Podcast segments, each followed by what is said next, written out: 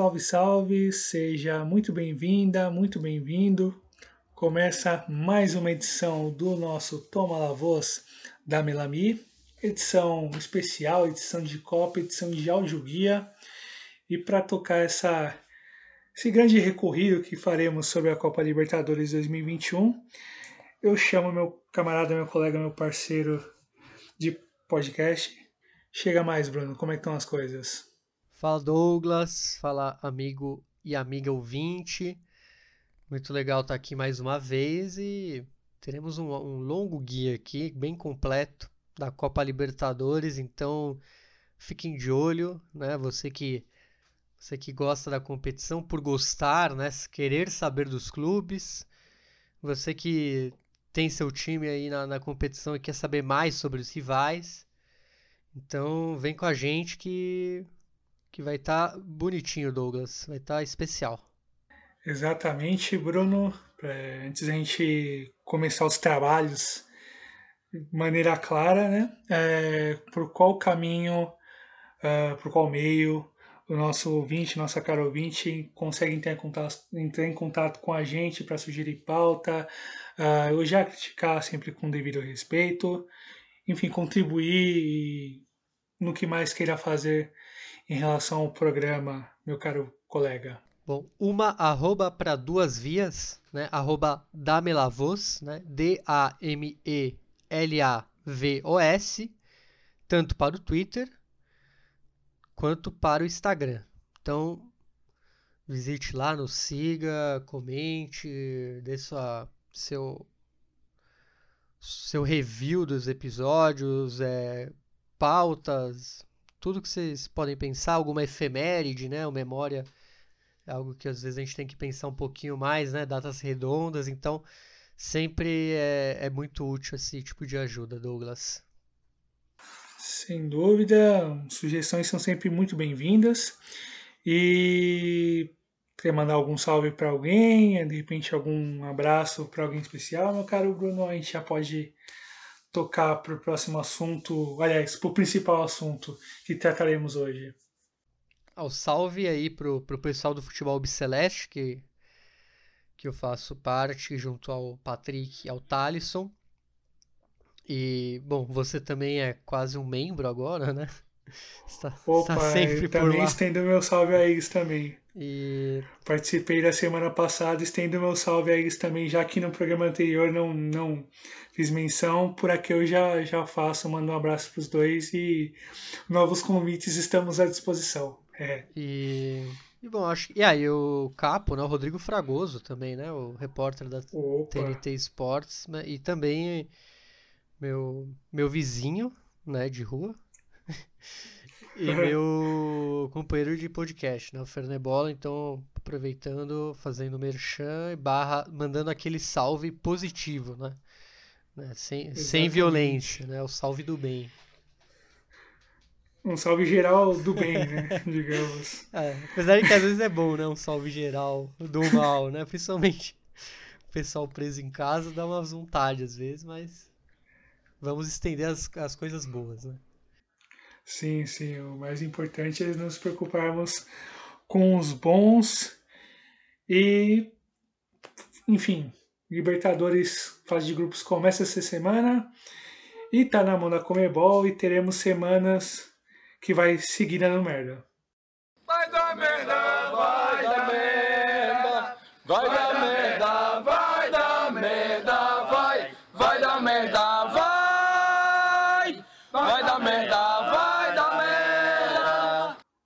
Bem, Bruno. Essa vinheta, é... essa vinheta vai demorar, né, pra para nos abandonar. Ah, eu acho, sim, é. eu acho que até com fim de com um fim, espero, né, logo, pelo menos, sei lá, próximo ano de uma pandemia, eu acho que ele ainda vai continuar porque acho que a Comembol sempre, né, consegue atualizar seu seu software aí de fazer merda, então acredito que seja basicamente fixa essa essa vinheta.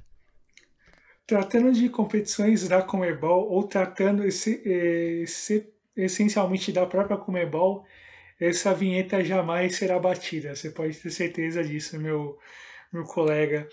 E o ponto interessante é que, olhando agora para a competição, a fase de grupos começa essa semana e teremos seis semanas direto com jogos todos os meses de semana. Portanto, essas duas últimas semanas de abril, no, começa do dia 20, 21, 22 e os dias 27, 28 e 29 e as quatro semanas de maio, né? Que justamente para de alguma maneira correr com o campeonato numa velocidade esperada, porque os caras também projetam a realização da Copa América ali no meio do ano, né, Bruno?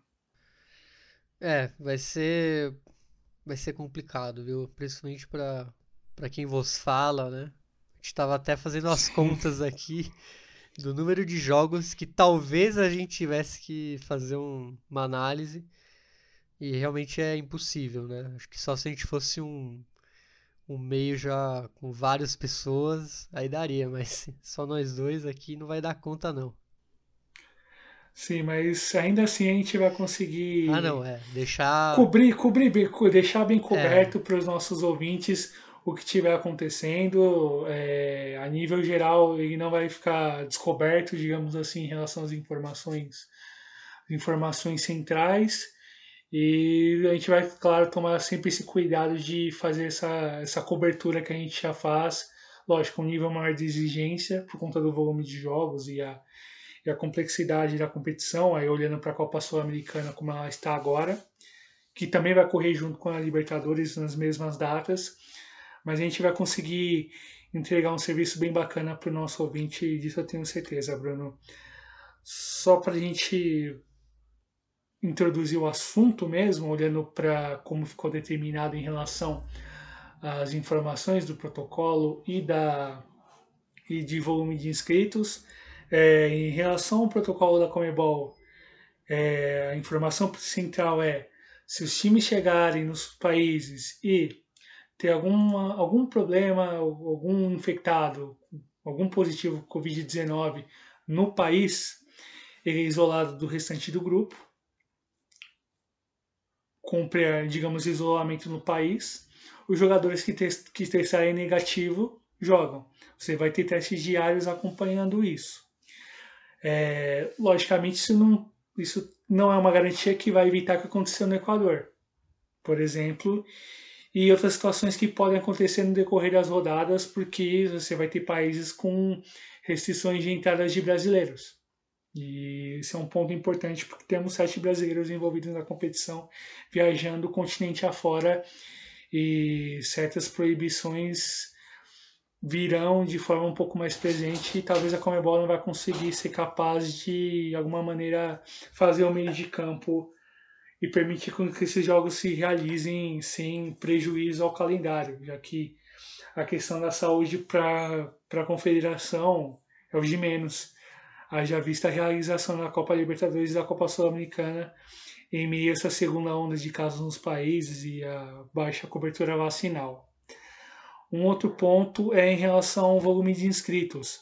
São os clubes podem inscrever 50 jogadores é, e podem modificar, mas cinco deles podem ser modificados faltando 24 horas para o primeiro, pro primeiro jogo, se eu não me engano, ou até, é, até a parte final da fase de grupos, mas o que está amarrado em relação ao número de inscritos é 50 jogadores, justamente para ter essa, digamos, cobertura caso, enfim, alguns surtos aconteçam e enfim, os elencos acabem praticamente fraturado sem conseguir ter jogadores sequer para o banco de reservas para jogos internacionais, que a gente teve casos assim já nessa primeira fase da Sul-Americana, também na Libertadores desse ano, no ano passado, na Sul-Americana no ano passado também. Muito bem, Bruno, agora vamos começar grupo a grupo? Bora lá, Douglas. Vamos apresentar o primeiro grupo. Então, abrimos os trabalhos aqui do Guia da Copa Libertadores 2021 e o grupo A, que é formado por Palmeiras, o Defensa e Justiça da Argentina, Universitário do Peru, e o Independiente del Valle do Equador. Pois bem, eu começo falando, claro, do atual campeão, meu time do coração Palmeiras, que vai para sua 22 segunda participação e tem dois títulos, campeão em 99 e em 2020, e classificado justamente como campeão da Libertadores em 2020. O trabalho tocado por Abel Ferreira já deu frutos em tão pouco tempo, pois foram dois títulos nos primeiros quatro meses de trabalho, praticamente. Um aproveitamento alto em jogos decisivos da Libertadores, um time coeso que soube aproveitar os espaços e criá-los quando necessário. Equilíbrio alcançado que os títulos conquistados chancelam, com jogadores que vivem hoje da forma técnica, casos do goleiro Everton e da dupla, da dupla de zaga Gustavo Gomes Luan, do meia Rafael Veiga e do atacante Rony. E num clube que mudou o perfil de contratações e na relação com jogadores revelados pelas categorias de base, o aproveitamento de jogadores como Patrick de Paula, Gabriel Menino, Danilo, Wesley e Gabriel Verão apareceram em momentos distintos da última temporada e foram fundamentais quando exigidos. A experiência de jogadores como William e Luiz Adriano também deu o toque necessário para um elenco que ainda carece de opções em alguns setores e que, mesmo nas derrotas, principalmente para Flamengo na Supercopa do Brasil e Defensa e Justiça na Recopa, ficou tão perto de vencer. As dúvidas ficam em torno da manutenção do elenco para uma temporada que se anuncia ainda mais desgastante do que foi a última, e mesmo a diretoria ainda não oferece respostas como deve planejar o ano após a temporada em que conquistou três taças. Entre os jogadores do elenco, a única saída foi o do zagueiro Emerson Santos, importante em alguns jogos da última Libertadores e que seguiu para o futebol japonês como contratação apenas o volante Danilo Barbosa, que chegou por empréstimo do Olympique de Nice da França e que já foi comandado por Abel Ferreira quando jogou em Portugal. A expectativa passa a ser pelo aproveitamento de mais jogadores das divisões de base no decorrer da temporada e que podem também fortalecer o time na campanha da Libertadores, já que o grupo exigirá bastante disso e sobre esse tema não há dúvidas.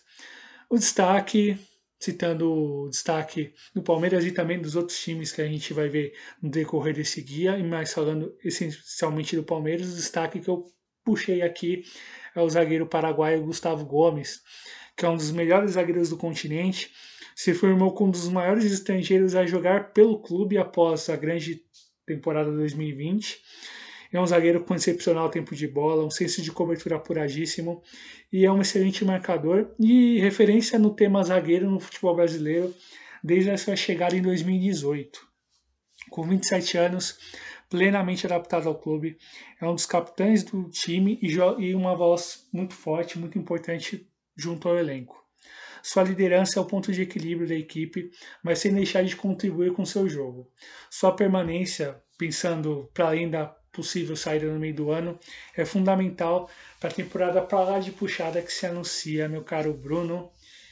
E eu passo a bola para você falar do Alcon Defensa e Justiça, campeão da Copa Sul-Americana e campeão da Recopa 2021. Exatamente, vamos falar do Defensa e Justiça, time que vai para a sua segunda participação né, na Libertadores. É, a última foi justamente em 2020, quando parou na fase de grupos. É, classificou como o atual campeão da Copa Sul-Americana de 2020. E vamos lá. É, o projeto do clube de se firmar na primeira divisão argentino, argentina já foi alcançado com a sequência de boas campanhas que o levaram à Copa Sul-Americana em 2016 e 2017. O vice-campeonato na Superliga 2018-2019 com uma das equipes mais interessantes de se ver no país nos últimos anos, foi outro aviso de que esse projeto já havia sido alcançado com sucesso. O salto internacional veio mesmo na temporada passada, com boa participação na fase de grupos da Libertadores e na Copa Sul-Americana, com o título em grande estilo numa final nacional diante do Lanús, o título custou a saída de alguns dos destaques da campanha. Caso do zagueiro Héctor Martinez, que foi emprestado para o River Plate, e assim como o treinador Hernan Crespo, que sequer completou um ano no clube e com todo esse sucesso já veio para o Brasil treinar o São Paulo. Mas para o seu lugar chegou Sebastião Becacese para sua terceira passagem pelo clube, né? E manter o jeito ofensivo do time jogar. É, manteve os destaques como goleiro e capitão Ezequiel Unsain e o artilheiro Brian Romero, que servem demais para a equipe. Aliás, já serviu com a conquista da Recopa Sul-Americana. Só que além deles, o clube também trouxe reforços, afinal, os holofotes também estão sobre si. Né? E para isso chegaram os zagueiros Fernando Messa e Matias Rodrigues, é, que também joga na lateral, jogadores experientes e com passagem por clubes grandes. Né? No caso do Messa, ele jogou pelo Colo-Colo e pelo São Lourenço, e o Matias Rodrigues é um é, experiente jogador com uma passagem marcante pela Universidade de Chile. Outro que chega também é o meia Carlos Rotondi, foi destaque pelo Santiago Wanderers no último campeonato chileno e chegou e virou titular. Além disso, trouxe de volta jogadores que passaram pelo clube. Caso do lateral esquerdo Marcelo Delgado e do atacante Fabian Bordagaray. O volante Tomás Martinez chega como opção no meio de campo após passar as últimas temporadas no futebol dos Estados Unidos. Nomes que fortalecem uma equipe que joga junto, é entrosada e perigosa, e tem clara a ideia de chegar longe, também na Libertadores, pois o Alcon sonha com voos mais altos. E para destacar, o, o, jogo, o jogador que é o destaque dessa equipe não seria outro além de Brian Romero, é atacante de carreira errante, virou moeda de troca no clube é, no, no Independiente e chegou até jogar no futebol brasileiro em 2019 com a camisa do Atlético Paranaense. Mas também foi sem pena nem glória.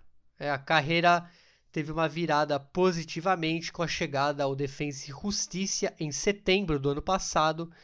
É, jogou a Libertadores e apareceu bem com gols contra o Olímpia, o Delfim e o Santos.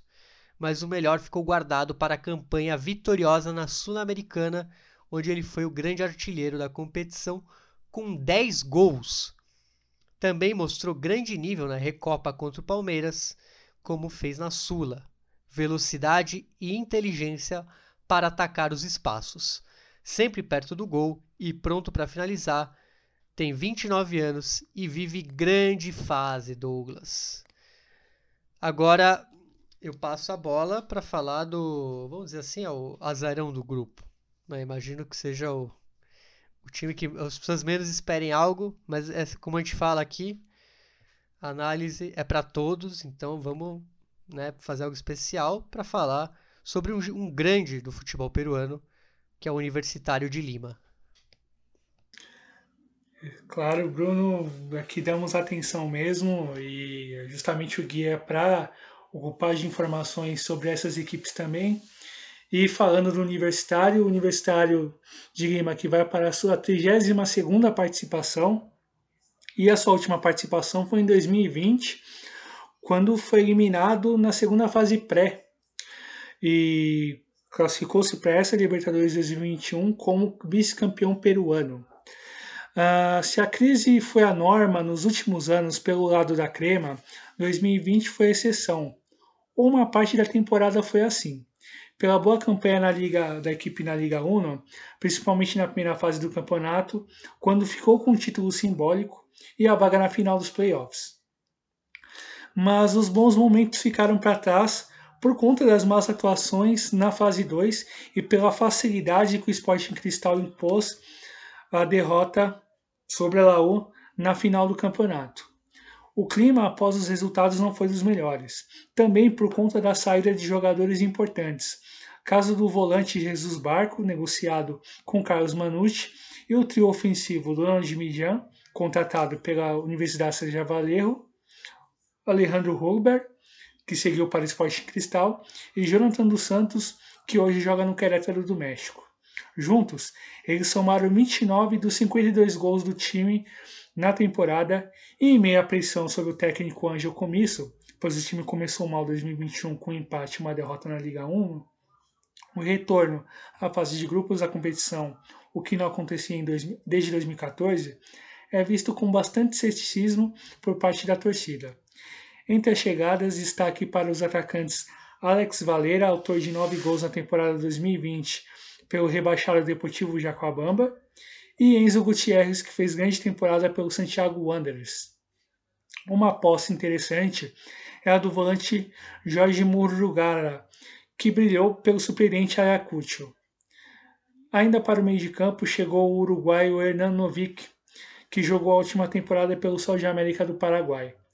Ainda esses nomes, os retornos dos empréstimos do bom goleiro Patrick Zubczuk, que foi um destaque do Universidade César Vallejo, melhor defesa da competição, e do atacante Thiago Cantoro, que estava no Atlético Grau, ajudam a incorporar o elenco que terá de responder rápido às exigências da torcida, que aguarda a reação na Liga Uno e, finalmente, uma boa campanha continental. E o destaque que eu puxo aqui é José Carvalho. O experiente goleiro é uma das referências do elenco. Foi revelado pelo clube e, após idas e vindas, está em sua terceira passagem. Seu nome faz parte das convocações da seleção peruana na última década. Inclusive, fez parte do elenco que jogou a Copa do Mundo de 2018. Com 35 anos, ainda mostra boas qualidades como explosão e agilidade embaixo das traves. Segue como um dos melhores da posição no país.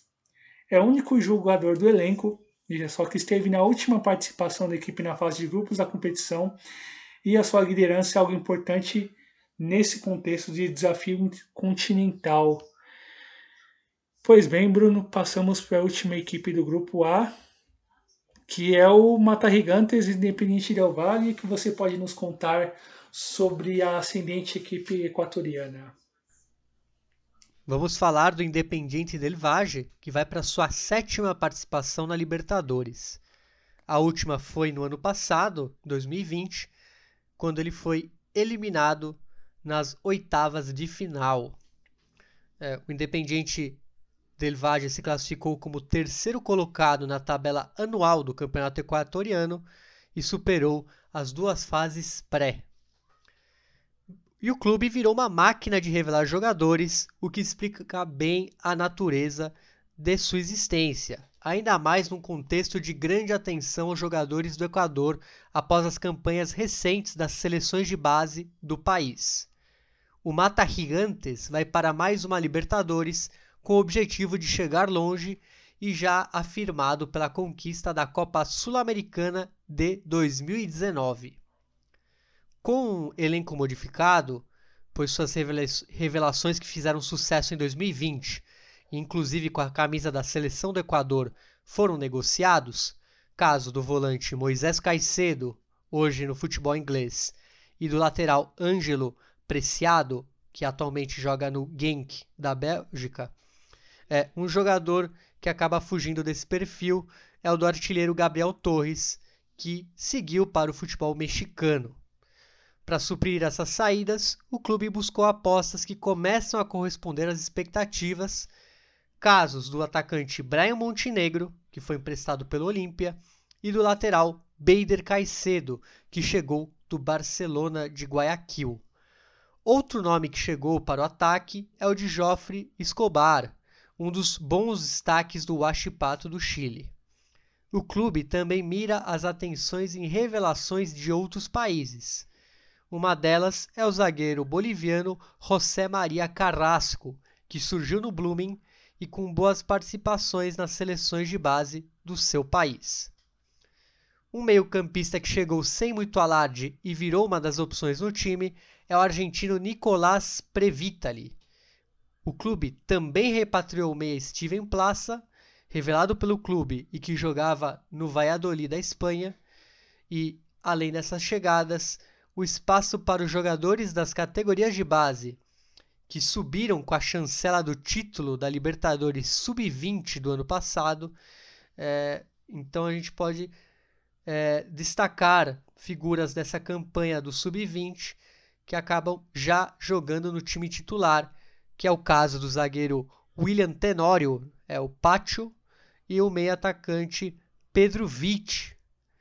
E também junto aos mais experientes, Luiz Segovia e Anthony Landassuri, dois dos melhores defensores do Equador. O capitão Pejerano e o meia Lourenço Faravelli.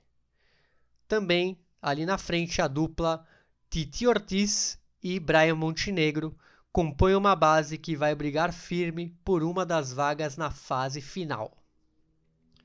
E o destaque desse time é o Lourenço Faravelli, meia argentino de 28 anos que jamais figurou como protagonistas nos times em que atuou, mas os anos se passaram e a adaptação do Independiente Del Valle, clube que chegou no começo de 2020, foi muito tranquila. Virou titular e decisivo em vários momentos. Nessa temporada, impressionou como todo o setor ofensivo nos jogos contra a União Espanhola e o Grêmio, já na fase pré, e comprovou o que se sabe sobre o seu futebol: visão de jogo, movimentação inteligente, bom arremate de média e longa distância e velocidade para entrar na área e fazer gols. E com isso, Douglas, finalizamos o grupo A é, de Palmeiras, Defensa e Justiça, Universitário Independente del Valle e, e passamos agora para o grupo B, que é Olímpia do Paraguai, Internacional de Porto Alegre, Deportivo Táchira da Venezuela e o Always Ready da Bolívia. Então, deixo a bola com você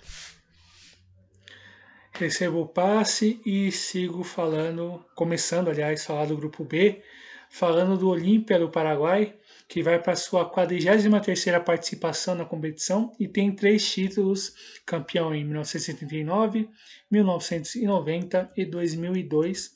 Sua última participação foi em 2020, foi eliminado na fase de grupos e está classificado para essa edição da Libertadores como campeão do torneio Clausura. 2020 foi uma temporada abaixo para o clube, mesmo com o título do Clausura que veio com muito sofrimento, diferentemente do que se viu em 2018 e 2019, quando venceu os títulos nacionais. Um detalhe importante que afetou o clube foi o gasto elevado com o elenco na última temporada. Além da crise institucional, que levou o clube que, aliás, que levou ao afastamento do então presidente do clube, Marco Trovato, acusado de participar de um esquema de manipulação de resultados. Hoje, com uma diretoria nova, o objetivo é triunfar com um orçamento mais enxuto. A saída do treinador Nestor Pipo Gorosito se explicou pelos maus resultados no começo do torneio apertura. Para o seu lugar, chegou o ídolo Sérgio Orteman, campeão da Libertadores como jogador pelo clube em 2002, mas de pouca experiência no cargo, para conduzir o elenco renovado. Entre as saídas, destaque para o zagueiro Júnior Arias, negociado com o Deportivo Cali, o atacante Brian Montenegro, emprestado para o Independiente Del Valle, e o experiente goleiro Librado Ascona, que seguiu para o River Plate do Paraguai. O clube mirou é, as suas atenções em reforços mais jovens, como o zagueiro Saulo Salcedo, que chegou do Huracan da Argentina, e em apostas como o goleiro Gaston Oliveira, de boa temporada pelo River Plate do Uruguai. Para o meio de campo chegaram um maior número de jogadores, cinco no total. Destaque para Jordan Santa Cruz, de boa temporada pelo rebaixado São Lourenço, e Ramon Sousa, que brilhou pelo River Plate paraguaio em 2020. Ambas jovens opções para um setor que é bastante envelhecido. O único que foge à regra é Marcelo Estigarribia, jogador com passagem pela Juventus da Itália e que atuava pelo Deportivo Maldonado do Uruguai. Para o ataque chegou Walter El Comandante Gonçalves para sua terceira passagem pelo clube, ele jogava pelo Everton no Chile, ainda o colombiano Eduard Lopes, que chegou do Argentino Júnior. Nomes com pouca tarimba, mas que podem ser muito úteis no decorrer tanto da Libertadores como da temporada como um todo. E o destaque, que não poderia ser outro senão Jorge Recalde. Nos títulos de 2018 e 2019, o brilho era dos atacantes Nestor Camacho e Roque Santa Cruz. Ambos seguem no elenco, Porém, em 2020 e nesse começo de, de 2021, o grande destaque é o meio atacante Jorge El Pojo Recalde. Ele chegou do Libertar no começo do ano passado e com visão de jogo, excelente aproveitamento na bola parada e capacidade goleadora, foi o grande nome do time no título do Clausura, além de placar a sua temporada mais goleadora, fez 18 gols em 2020. Em 2021, segue em grande momento com 7 gols na temporada até aqui e com 28 anos, vive o melhor momento da carreira. Olho no recalde, você que é torcedor do Inter, quem acompanha a competição e que segue o Olímpia, enfim, o torcedores dos adversários que vão enfrentar o Olímpia, olho no Jorge Recalde, que é um dos grandes jogadores do time, um dos grandes jogadores do futebol paraguaio e que vai ser fundamental nesse começo de competição e para os projetos, para os sonhos do Olímpia em chegar à fase final. E do Olímpia partimos para o Internacional e o que você pode nos contar sobre o Colorado, Bruno? O Internacional vai para sua 14ª participação na Libertadores, já tem dois títulos, 2006 e 2010, e sua última participação foi justamente no ano passado, em 2020, quando foi eliminado nas oitavas de final. O clube se classificou como vice-campeão do Brasileirão.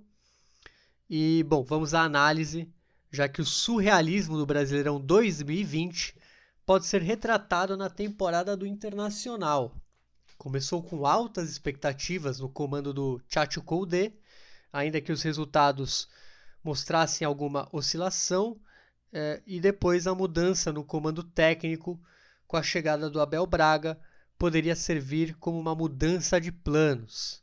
As eliminações na Libertadores, com grande atuação no jogo de volta contra o Boca Juniors e na Copa do Brasil, indicariam que pouco restava, restava para o clube na temporada. Mas o arranque no brasileiro, com direito à liderança e chance real de título, mudou tudo.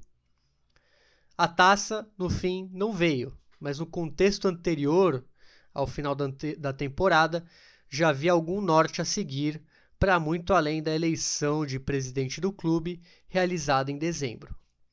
O acerto com o espanhol Miguel Ángel Ramírez indica uma mudança sensível no jeito de jogar da equipe, que já vai dando mostras no começo deste campeonato gaúcho, mesmo com derrota para o Grêmio no começo de abril. No mais, nenhuma saída importante. Apenas de jogadores que não eram titulares, mas que eram opções do elenco colorado, casos do estrangeiro Leandro Fernandes, que acabou emprestado ao Nacional de Montevidéu, e de Abel Hernandes, também emprestado, este para o Fluminense. Entre as poucas chegadas, o nome de maior relevância é da revelação do futebol chileno em 2020, Carlos Palacios, atacante de 20 anos que brilhou pela União Espanhola. Ainda se espera por outros nomes para fortalecer o elenco colorado, como o retorno do atacante Tyson após uma década no Shakhtar Donetsk da Ucrânia. Porém, manter nomes como Victor Cuesta, Edenilson, Patrick e do artilheiro da última temporada, Thiago Galhardo, os prováveis retornos de Saravia e Guerreiro após meses parados por lesão, além da evolução do jovem Prachedes, talvez seja grande notícia para a temporada e um sinal de que a equipe gaúcha, ainda que com a grande mudança no jeito de jogar e a necessidade de tempo para adaptar-se, seguirá competitiva. E o destaque é o Patrick, multi-homem da equipe gaúcha e um dos melhores jogadores do país. Muito participativo e regular, o meio-campista é uma das referências do time desde 2018, quando chegou do Sport Recife. Com 28 anos, está no auge da forma física e técnica e foi o segundo jogador de linha que mais atuou pelo clube na temporada passada, com 53 jogos, e de tanto jogar, tanto em quantidade quanto em qualidade, também marcou seus golzinhos, já que fez oito na sua temporada mais artilheira da sua carreira.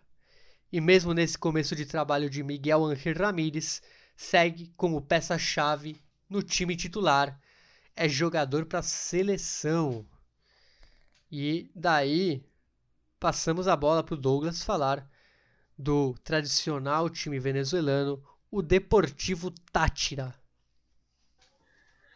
Vamos falar do Deportivo Tátira, Bruno.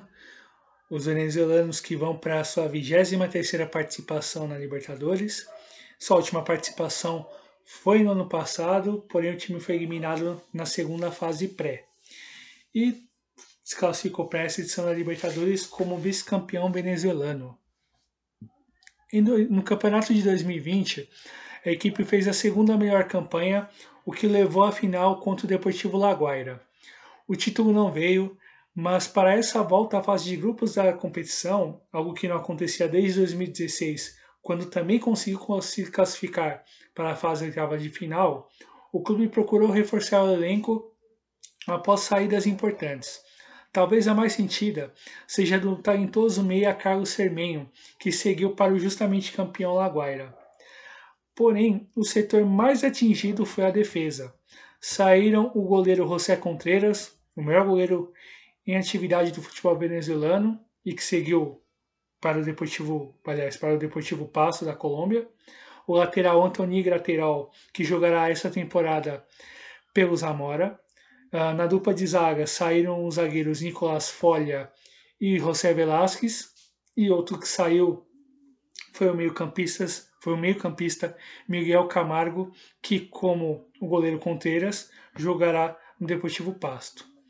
Para repor essas saídas, o clube buscou alguns destaques na última temporada sendo três jogadores do Mineiros de Guaiana. O principal deles é o volante Nicolás Hernandes e acompanham ele o meia Mikael Kovia, o experiente lateral de seleção José Granados. O baixinho Edson Tortoleiro, destaque do Carabobo, é uma aposta interessante para a meia, mesmo caso do atacante panamenho Fred Gondola, esse que chegou do Iracuianos. De fora, o meia Maurício Kovar regressou ao país após jogar pelo Celaya do México. O outro meia, Esli Garcia, retorna de empréstimo do Santiago Andrés do Chile e também são outras opções ao treinador Juan Turissano. Dois jogadores que também retornam ao clube são é, o experiente zagueiro Lucas Trejo, que atuava no futebol mexicano, e o volante Francisco Flores, que atuou em 2020 pelo Independiente Medellín da Colômbia. Para o ataque, mais um retorno. O experiente atacante Lucas Gomes, que brilhou pelo Tati em 2019 com 17 gols e será o responsável pelos gols que serão fundamentais para a equipe poder sonhar com uma classificação para os mata-matas, seja da Libertadores ou até mesmo para a Sul-Americana. A permanência da revelação Gerson Chacon é uma ótima notícia. O jovem de 17 anos lembra o talentoso e já consagrado Jefferson Soteldo, hoje no Santos, no começo de carreira. E é interessante notar que, os, que o Chacon também é baixinho e joga pelo mesmo setor. Tem alguns traços do Soteldo no futebol dele e creio que vai ser enfim, bastante, bastante utilizado nessa fase de grupos da Libertadores. Mas o destaque, o meu destaque, não é ele, é um jogador para experiente no caso um dos capitães da equipe, que é Edgar Pérez Greco. Camisa 10 tem uma forte ligação com o clube, pois o seu avô, Gaetano Greco, falecido em dezembro de 2020, foi, veja só, um dos fundadores do clube em 1974. O sujeito é o neto de um dos fundadores históricos do clube, inclusive na Libertadores verá uma bandeira com desenho do rosto do avô de Edgar Pérez Greco. Além disso, são somados 12 anos de dedicação ao clube do coração. Aos 39 anos, é o capitão e vai para mais uma temporada com a responsabilidade de liderar a equipe. É o jogador com mais partidas pelo Aurinegro em Libertadores, tem 33 jogos pela competição com a camisa do Deportivo Tátira, tem boa técnica na condução de bola e nos passes, e é nele em que a torcida mais se identifica e essa temporada, por conta da idade, deve ser a última da sua carreira. E, enfim, seria uma boa para ele e para sua gente contar uma boa história nessa edição da Copa Libertadores, Bruno. Do Tátira passamos para o Always Red, o Sim Pelistro, o sempre listo, melhor dizendo. E eu passo a pelota para você comentar da equipe boliviana. O Always Ready vai para sua segunda participação na Libertadores. É, talvez seja maior, o maior é, intervalo de participações dessa edição, já que a última participação do Always Ready foi em 1968, quando foi eliminado na fase de grupos. O clube de El Alto foi classificado para a Libertadores como atual campeão boliviano. E o acesso à primeira divisão boliviana veio em 2018, mas a história ascendente do Albirrojo começa em 2015, após Fernando Costa, presidente da UTB, Universidade Tecnológica Boliviana, assumir o clube e tocar um processo de reestruturação quando a equipe ainda jogava o campeonato Passeio, campeonato regional de La Paz, e com poucas glórias, muito restritas aos anos, às décadas de 50 e 60. O título em 2020 veio apenas na rodada final e tirou o time de uma fila de 63 anos. E além disso, o clube vive situação financeira tranquila, mas acabou perdendo jogadores do time titular como os argentinos Marcos Barrera, zagueiro que era um dos melhores da posição no país, e o meia Gustavo Britos, que jogará no futebol da Guatemala. Outro titular que também não ficou foi o lateral Jair Torrico, hoje no Royal Party, além do meio-campista Jorge Rojas, que sempre vinha do banco e seguiu para o Blooming de Santa Cruz. O elenco obviamente foi reforçado com alguns brasileiros, como o zagueiro Everton Senna, que jogava no Cuiabá, e os atacantes Franklin Mascote, ex-cabofriense, e Vander, que jogava nos Emirados Árabes Unidos. Também chegaram os atacantes Juan Carlos Arce, bandeira histórica do Bolívar, é um jogador muito é, identificado com o time é, Celeste, e John Jairo Mosquera, colombiano que brilhou pelo Royal Party em 2019. Também voltou o ídolo Carmelo Algaranhas para o ataque, após um 2020 ruim no Oriente Petroleiro e que fortalece ainda mais o setor. Outras chegadas interessantes foram a do lateral Jorge Flores, do volante Christian Machado, ambos vindos do Bolívar, e o jovem meia Santiago Arce, que veio do Aurora de Cochabamba. Outras chegadas foram a do zagueiro panamenho Harold Cummings, ex-União Espanhola, o lateral colombiano Darwin Carreño, que chegou do Patriotas da Colômbia, e o ótimo meia venezuelano Robert Hernandes, que brilhou no Caracas, da Venezuela. Porém, dias antes da estreia na competição, uma mudança. A demissão do técnico Sebastián Núñez por conta de uma briga com integrantes da comissão técnica do Nacional Potosí e para o seu lugar voltou Omar El Turco Assad, campeão em 2020 e com chance de fazer mais história. E o destaque dessa, dessa equipe é Javier Sanguinetti. Maior parte da base campeã em 2020 se manteve. E outra boa notícia é a permanência deste meio argentino.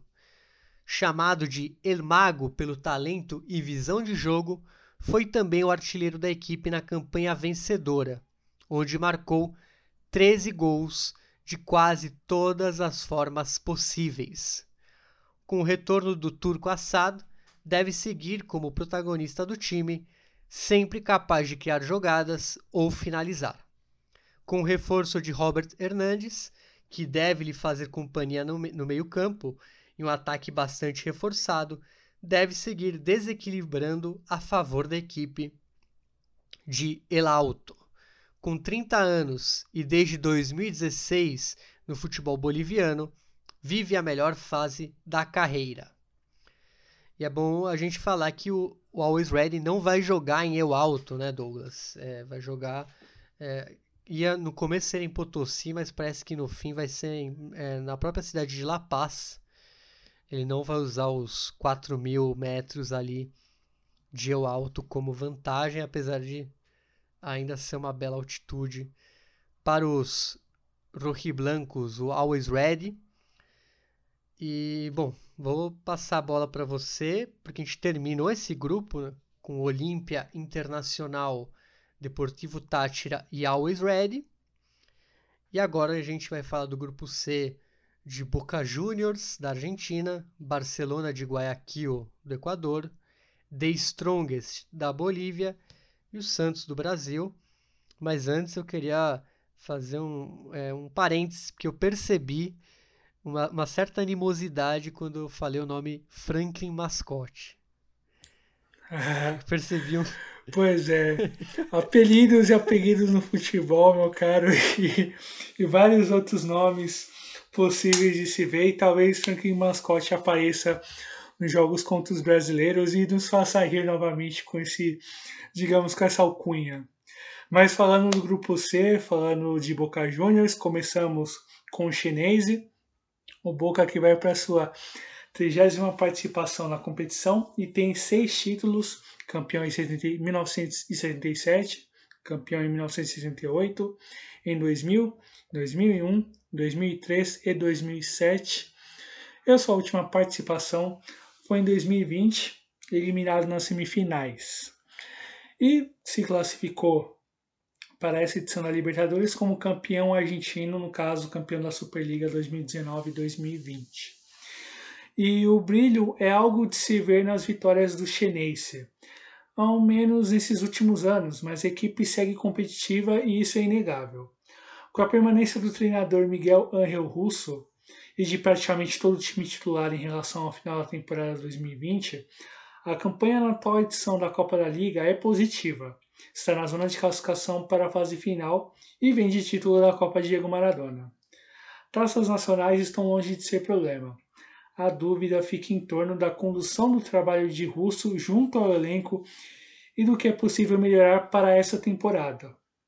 A eliminação na última Libertadores, derrota para o Santos por 3 a 0, tocou o fundo junto às lideranças do elenco e a exigência para essa edição segue muito alta pela tradição do clube, também pela capacidade do elenco que tem.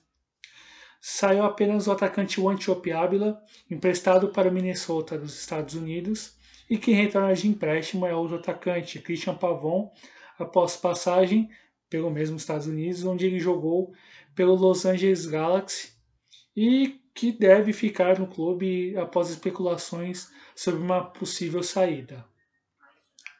A questão é ver se ele será aproveitado mas a única, única novidade do elenco mesmo para essa fase de grupos da Libertadores é o zagueiro Marcos Rojo, é, jogador de duas Copas do Mundo pela Argentina e que estava no Manchester United da Inglaterra e que já estreou pelo clube argentino.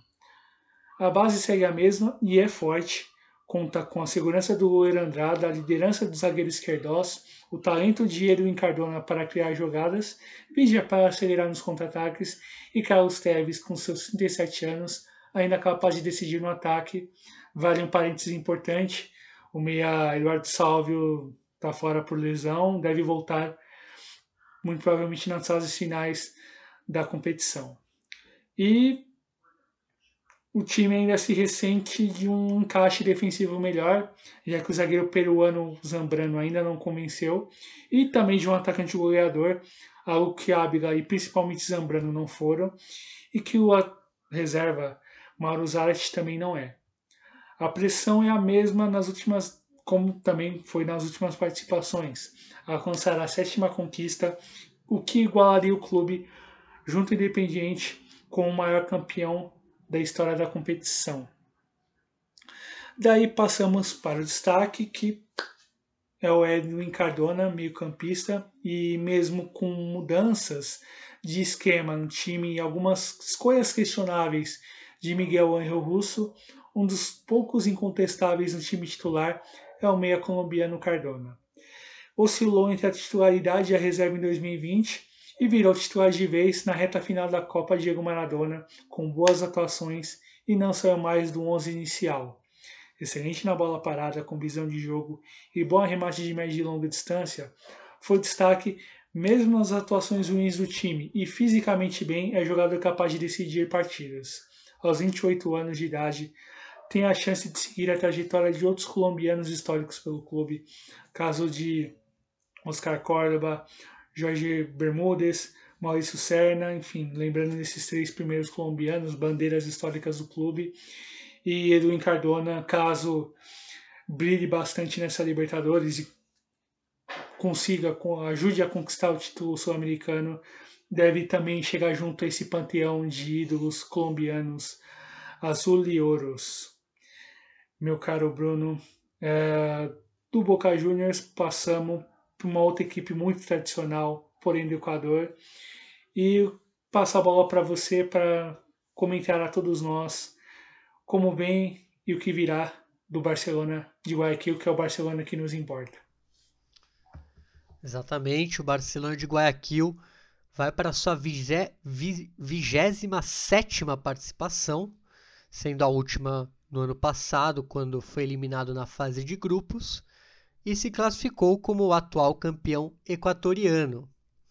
O tradicional clube de Guayaquil oscilou na primeira parte do campeonato equatoriano em 2020, enquanto os resultados ruins e na segunda parte da competição.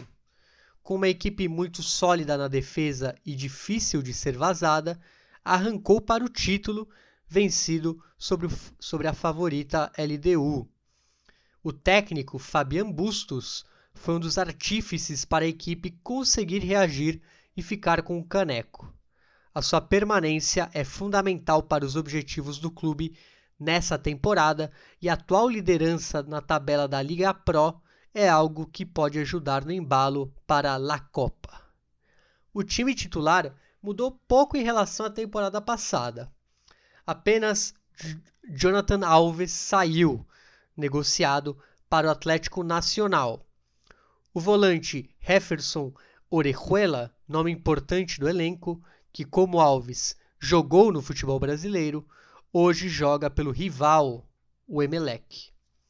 Entre os reforços para o ataque, uma dupla que brilhou na última temporada pelo surpreendente Guayaquil City, que aliás não faz parte do grupo City, é bom a gente deixar claro, é o Gonçalo Mastriani e Michael Hoyos, responsáveis por 20 dos 40 gols do Guayaquil City, que terminou na sexta colocação da Liga Pro 2020, e são nomes capazes de contribuir mais que Coleman e Angulo, que pouco fizeram pelo Barcelona. Outro nome para o ataque é Carlos Garcês, ídolo do Delfim e que, comandado por Bustos, brilhou no título de 2019.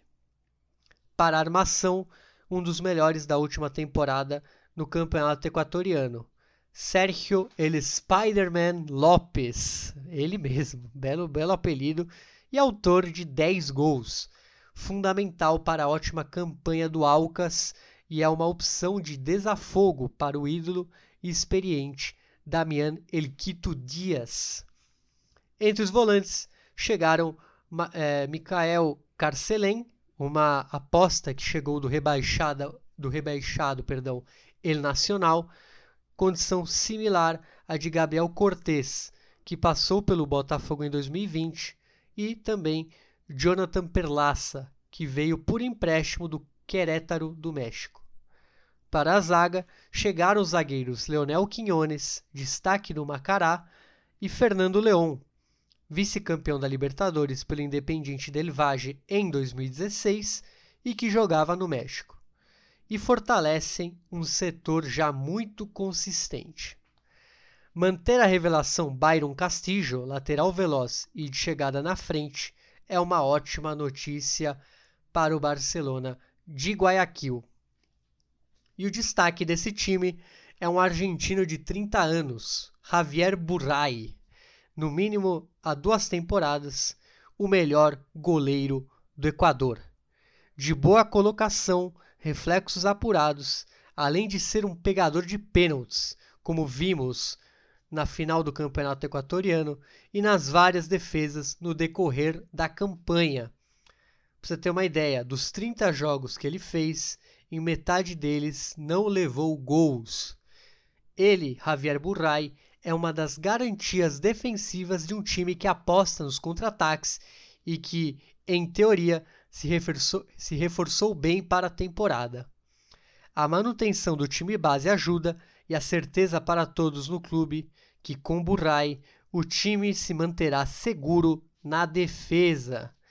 E falando em uma defesa forte, agora, depois de falar do Barcelona, vamos falar do mais forte, né? The Strongest o tradicional time de La Paz, e para isso eu chamo Douglas. Vamos falar do The Strongest, a equipe tradicional da Bolívia, que vai para a sua 27 participação.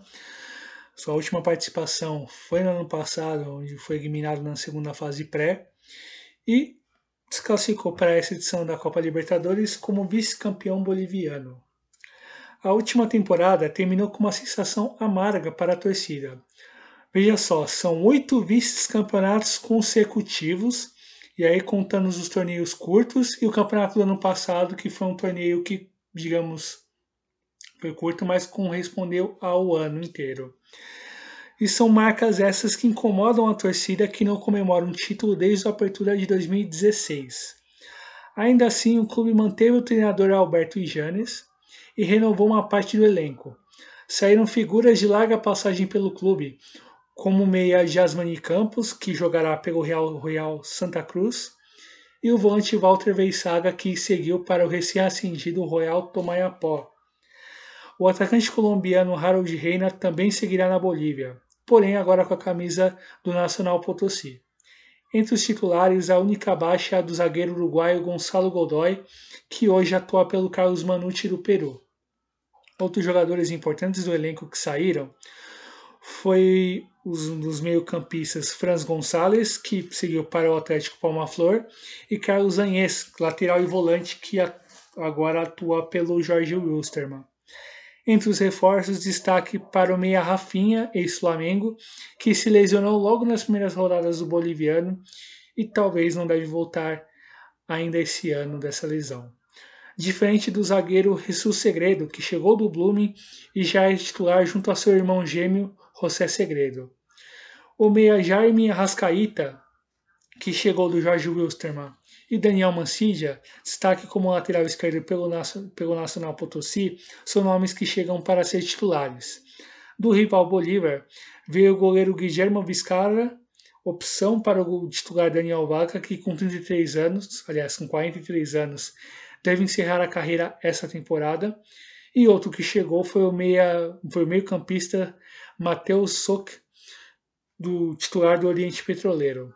E como fez o seu rival Bolívar, o The Strongest também trouxe jogadores espanhóis para o seu plantel. Chegou o meia Fran Pastor, destaque pelo Real Potosí em 2021, com 10 gols, e o zagueiro David Mateus, que jogava em Israel e revelado pelo, por um Real de menor expressão que é o Real Madrid. A permanência de titulares como o zagueiro Castilho, o volante Vaiar e os atacantes Roland, Roland Blackburn, Willy, ex-Vasco e Vitória, e Jair Reynoso, além da revelação Jason Chura, dão esperanças para a equipe tirar pontos dos adversários e sonhar com uma classificação para a Sul-Americana, inclusive considerando a possibilidade de classificação, de classificações, aliás, que o grupo e a competição oferece. Olho no Jason Chura, que é uma revelação muito interessante do futebol boliviano. E como destaque, claro, não poderia ser outro senão Jair Reynoso. Afinal, são mais de 100 gols marcados no futebol boliviano, títulos por Bolívar, San José e no próprio The Strongest, o colombiano, conhecido como La Champeta, é a garantia de gols da equipe nessa segunda passagem. De bom posicionamento na área adversária, inteligência para atacar os espaços, é um jogador perigoso para as defesas adversárias. Com 35 anos e larga carreira na Bolívia, é um jogador identificado com a torcida, apesar das passagens pelos rivais e com fé nos seus gols, a torcida e o clube projetam uma boa participação, uma boa campanha na temporada meu caro Bruno, do The Strongest, passamos para um brasileiro. O que você pode nos comentar sobre o Santos? Pois é, o Santos está na 16ª participação em sua história na Libertadores e tem três títulos em 1962, 1963 e 2011, sendo que a última participação é a do ano passado, quando foi o vice-campeão da Libertadores. O clube se classificou como o oitavo colocado no Brasileirão, depois de superar duas fases pré é, nessa atual edição. Insano 2020 do clube foi no sentido administrativo, com crise profunda, dívidas de quase todo tipo e impeachment do presidente. E ainda assim, ficou muito perto de chegar ao quarto título da Libertadores de sua história. Tudo que parecia terrível na virada da temporada, mesmo com uma das vagas na Libertadores, que contou com a saída de dois titulares importantes, como o zagueiro Lucas Veríssimo e o volante Diego Pituca, já indicava uma, uma mudança maior por vir. Somada com a certeza da saída do técnico Cuca e a chegada do argentino Ariel Holan, e o técnico, pelas difíceis condições econômicas do clube, hoje já com presidente novo e com processo de reestruturação econômica no horizonte, aceitou o desafio e deu mais espaço para jovens jogadores da base. Para se ter uma ideia, dois jogadores ganharam espaço, e um deles a titularidade, e foram fundamentais nas duas classificações. Kaique, zagueiro de 17 anos, e Ângelo, atacante de 16 anos, contra times com jogadores com alguma vivência no profissional. Temporada de amadurecimento para outros jovens muito bons, como Sandri, um dos destaques da última campanha, e Gabriel Pirani, que deve ganhar mais tempo de jogo. Ainda que a forma de jogar seja diferente em relação ao que se viu com o Cuca em meio aos desafios diante do Deportivo Lara e São Lourenço, o time reagiu bem na maioria das vezes e num time jovem, alguns problemas sempre ocorrem como as dificuldades no jogo aéreo, que foram vistas nas duas fases pré da Libertadores e em alguns jogos do Paulista, e que precisarão ser corrigidas. Mas manter jogadores como Soteudo e Marinho sempre prontos para decidir, a liderança do capitão Alisson e a segurança do goleiro João Paulo, além do esperado retorno do uruguaio Carlos Sanches, indicam um Santos ainda muito competitivo e que vai lutar para chegar longe mais uma vez. Com um treinador que sabe aproveitar o que as divisões de base têm para oferecer, além de uma geração promissora. Não te parece algo familiar? Pois bem, é o Santos no páreo mais uma vez. E o destaque desse Santos não poderia ser outro senão o venezuelano Jefferson Soteldo, o caos financeiro é um fator que prejudica qualquer planejamento em um clube de futebol, mas contar com jogadores que, mesmo com tudo isso, se sentem bem ali é algo especial. E esse é o caso do atacante venezuelano. Com a camisa 10 pela terceira temporada, é quem aparece na jogada individual, seja no drible, no passe ou na bola parada como foi contra o Deportivo Lara. A única certeza que se tem nesse momento é que ele segue no clube ao menos até o meio do ano e será fundamental que ele, aos 23 anos, jogue o que sabemos desde que ele surgiu lá na Venezuela, no Zamora. Então é isso, Douglas. Terminamos o grupo C, formado pelo, pelo Santos, Barcelona de Guayaquil, The Strongest e Boca Juniors. E agora passo a bola para você iniciar os trabalhos no grupo D, que vai ter o River Plate da Argentina, o Independiente Santa Fé da Colômbia, o Fluminense e o Junior de Barranquilla lá da Colômbia. Pois bem, meu caro Bruno, começamos com o River Plate, que vai para a sua 37ª participação na competição e tem quatro títulos: 1986, 1996, 2015 e 2018. A sua última participação foi em 2020, eliminado na fase semifinal. E se classificou para essa edição da Libertadores como segundo colocado na tabela geral futebol argentino de 2019-2020. Mais uma vez, figura como um dos grandes favoritos ao título continental, mas com algumas mostras de uma equipe renovada. Esse é o River Plate de cara para mais uma Libertadores, será a sua sétima participação consecutiva e com o mesmo treinador em todas elas. Gajardo segue e já coloca adiante um processo de renovação. Nomes como Leonardo Ponzio, Javier Pínola, antes da lesão, e Casco, tão fundamentais nas conquistas dos últimos anos, começam a, entre aspas, passar o bastão para novos nomes, seja da base ou trazidos de fora. Após a última Libertadores, a saída de Inácio Fernandes para o Atlético Mineiro, ainda que fosse a única grande perda, deixou uma lacuna e o clube foi atrás de novos nomes. Um pacote de seis jogadores para que esse processo de renovação seja bem construído. Jovens como o bom lateral Alex Vigo, que brilhou no Colón, o promissor meio-campista José Paradella, raro destaque do Gimnasia La Plata, o atacante Christian Fontana, um dos grandes destaques do Banfield, vice-campeão da Copa Diego Maradona, ainda o zagueiro Hector Martinez, titular do Defensa e Justiça, campeão da última Copa Sul-Americana. Quatro jogadores da liga e dois jogadores de fora. Chegaram também o meia Agustin Palavitino, destaque nas duas últimas temporadas no futebol colombiano com a camisa do Deportivo Cali e quem foge ao padrão dessas contratações e regressa ao clube é o experiente zagueiro Jonathan Maidana, multicampeão com o clube na temporada passada e que há dois anos jogava no futebol mexicano. Com 35 anos, ele é uma liderança capaz de contribuir bastante para a adaptação desses cinco jovens citados e, sobretudo, fortalecer a defesa tão questionada nos jogos mais importantes da temporada passada. Manter os jogadores no clube foi uma tarefa tanto até aqui, e com a permanência do lateral Gonçalo Montiel dos meias Nicolás de la Cruz e Jorge Carrascal, além do atacante Rafael Santos Borré, tão falado no futebol brasileiro, serve de garantia de que o time seguirá forte, mesmo com todos os olhares sobre essa mesma equipe e sobre Galhardo, que é o melhor treinador do continente. E o destaque é o Nicolás de la Cruz. Amadurecimento é algo que se espera e com o tempo se constrói. É, logicamente que é difícil exigir isso de um jogador de 23 anos, que carrega expectativas no seu futebol desde quando era mais novo.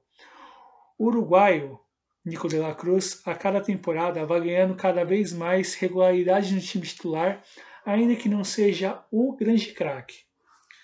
Uma das grandes vantagens dessa equipe de Galhardo é uma responsabilidade bem compartilhada entre os jogadores, mas o meio uruguaio ainda assim consegue aparecer para criar jogadas, aciona os atacantes, distribui o jogo e por vezes faz os seus gols. Já convocado pela seleção uruguaia profissional, aliás, a seleção uruguaia principal, será nome ainda mais frequente e com amadurecimento tende a ser cada vez mais decisivo. Muito bem, Bruno. Daí eu passo a bola para você falar sobre o Independiente Santa Fé. O que nos o que você pode nos dizer sobre a tradicional equipe de Bogotá? O Independiente Santa Fé vai para sua 13ª participação na Libertadores, sendo que a última foi em 2018, quando foi eliminado na fase de grupos. O clube de Bogotá se classificou para a Libertadores como o vice-campeão do Campeonato Colombiano. E vamos para a análise já que a última década dos Cardenales foi revigorante para sua grande torcida, pois o time saiu da fila de quase 40 anos nos campeonatos nacionais e levou um título continental para a capital, Bogotá. Em 2020, despontou como favorito após ter a melhor campanha na primeira fase, mas foi derrotado na final pelo América de Cali. Essa temporada será muito mais cheia do que a última. Entre os grandes do país, o Santa Fé foi o único a não participar de torneios continentais. As saídas foram poucas e aconteceram, em sua maioria, entre os reservas.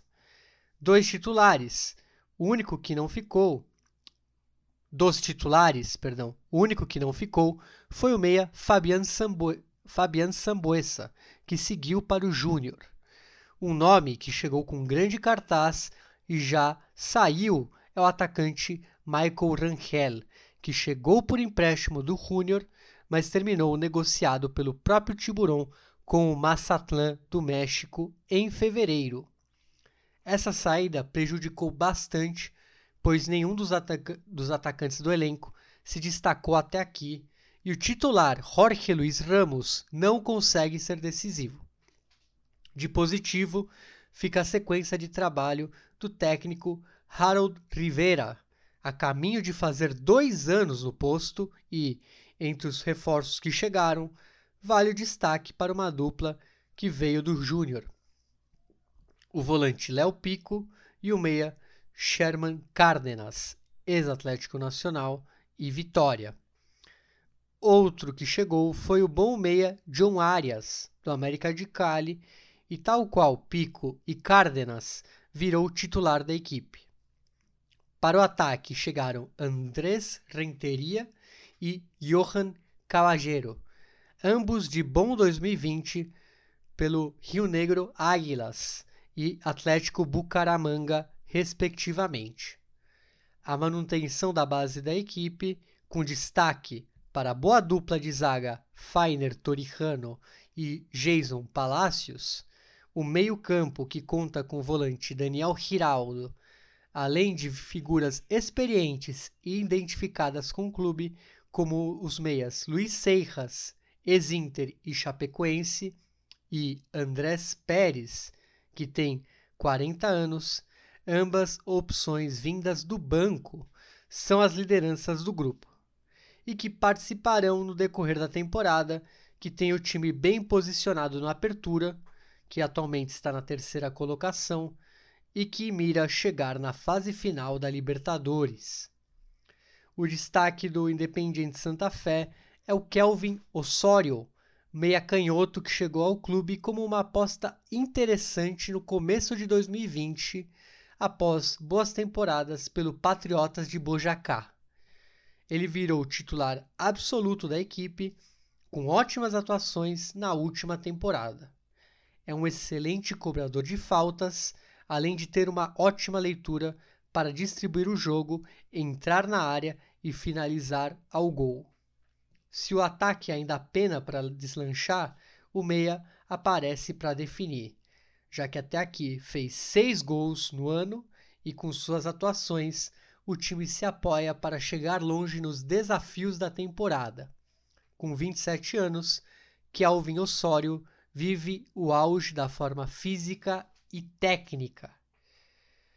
É isso, Douglas. Então vamos ao, ao brasileiro do, do grupo, o Fluminense, que depois de um longo período volta à Libertadores. Vamos lá para falar do Fluminense. O tricolor carioca vai para a sua sétima participação na Libertadores e a sua última foi em 2013, quando foi eliminado nas oitavas de final. E se classificou, e se classificou para a edição 2021 da competição pela quinta colocação no último Brasileirão.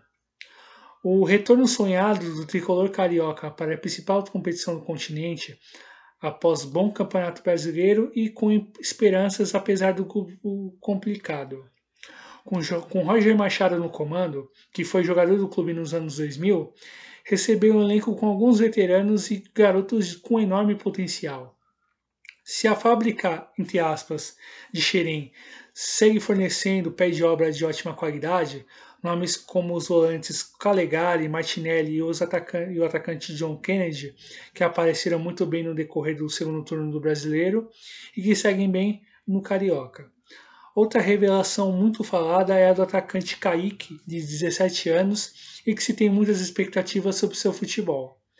Entre as saídas, a grande maioria foi de jogadores que não eram titulares com grande frequência. ficam nomes como o ídolo Fred e o decisivo Nenê, o que ajuda, o que deve ajudar no caso a orientar os garotos. Entre os reforços, muitas novidades e em sua maioria de jogadores mais experientes. Para a defesa chegaram os zagueiros David Braz, titular do Grêmio nos jogos mais importantes da temporada 2020, e Manuel ex-Cruzeiro e Corinthians. Ambos devem disputar posição para acompanhar o bom Lucas Claro no miolo da zaga. O bom lateral direito Samuel Xavier chegou em alta após temporadas constantes no Ceará. Para o meio de campo chegou o volante Wellington, ex Atlético Paranaense e Vasco, e o meia equatoriano Caçares, ex-Corinthians.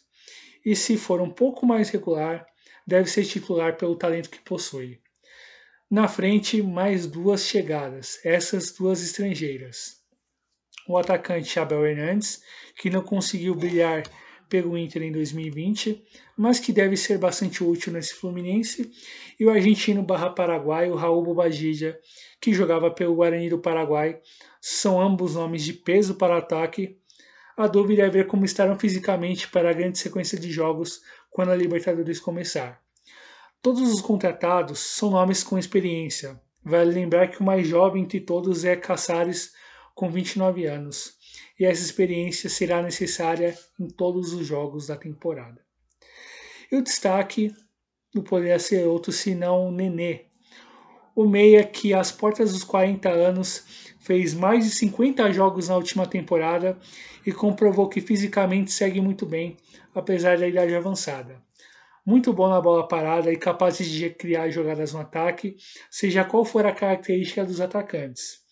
Fez 20 gols em 2020 e mostrou que ainda tem o que mostrar em campo e o entendimento com jogadores mais jovens no decorrer da temporada também o ajudou muito. Com o elenco reforçado, tudo indica que deve ser preparado para os jogos mais difíceis da temporada e nesse grupo da Libertadores ele certamente será fundamental, Bruno. Do Fluminense do tricolor carioca passamos para a Colômbia novamente, onde você vai falar do Tiburon, você vai falar do Júnior. Exatamente, o Júnior Barranquilla, que vai para sua 17ª participação na Libertadores sendo que a última foi no ano passado, quando foi eliminado na fase de grupos. Ele se classificou para essa atual edição como o terceiro colocado na pontuação acumulada do campeonato colombiano e teve que superar duas fases pré nesta edição da Libertadores. Assim como o Santa Fé, o clube de Barranquilla se colocou como um dos grandes na última década, foram sete títulos entre Copas, Campeonatos e Superligas. Ficou a pouco de conquistar a Sul-Americana em 2018 e vem numa sequência de campanhas em Libertadores, sendo que vai para sua quinta participação seguida, feito único em toda a sua história. Só que não consegue chegar à fase final.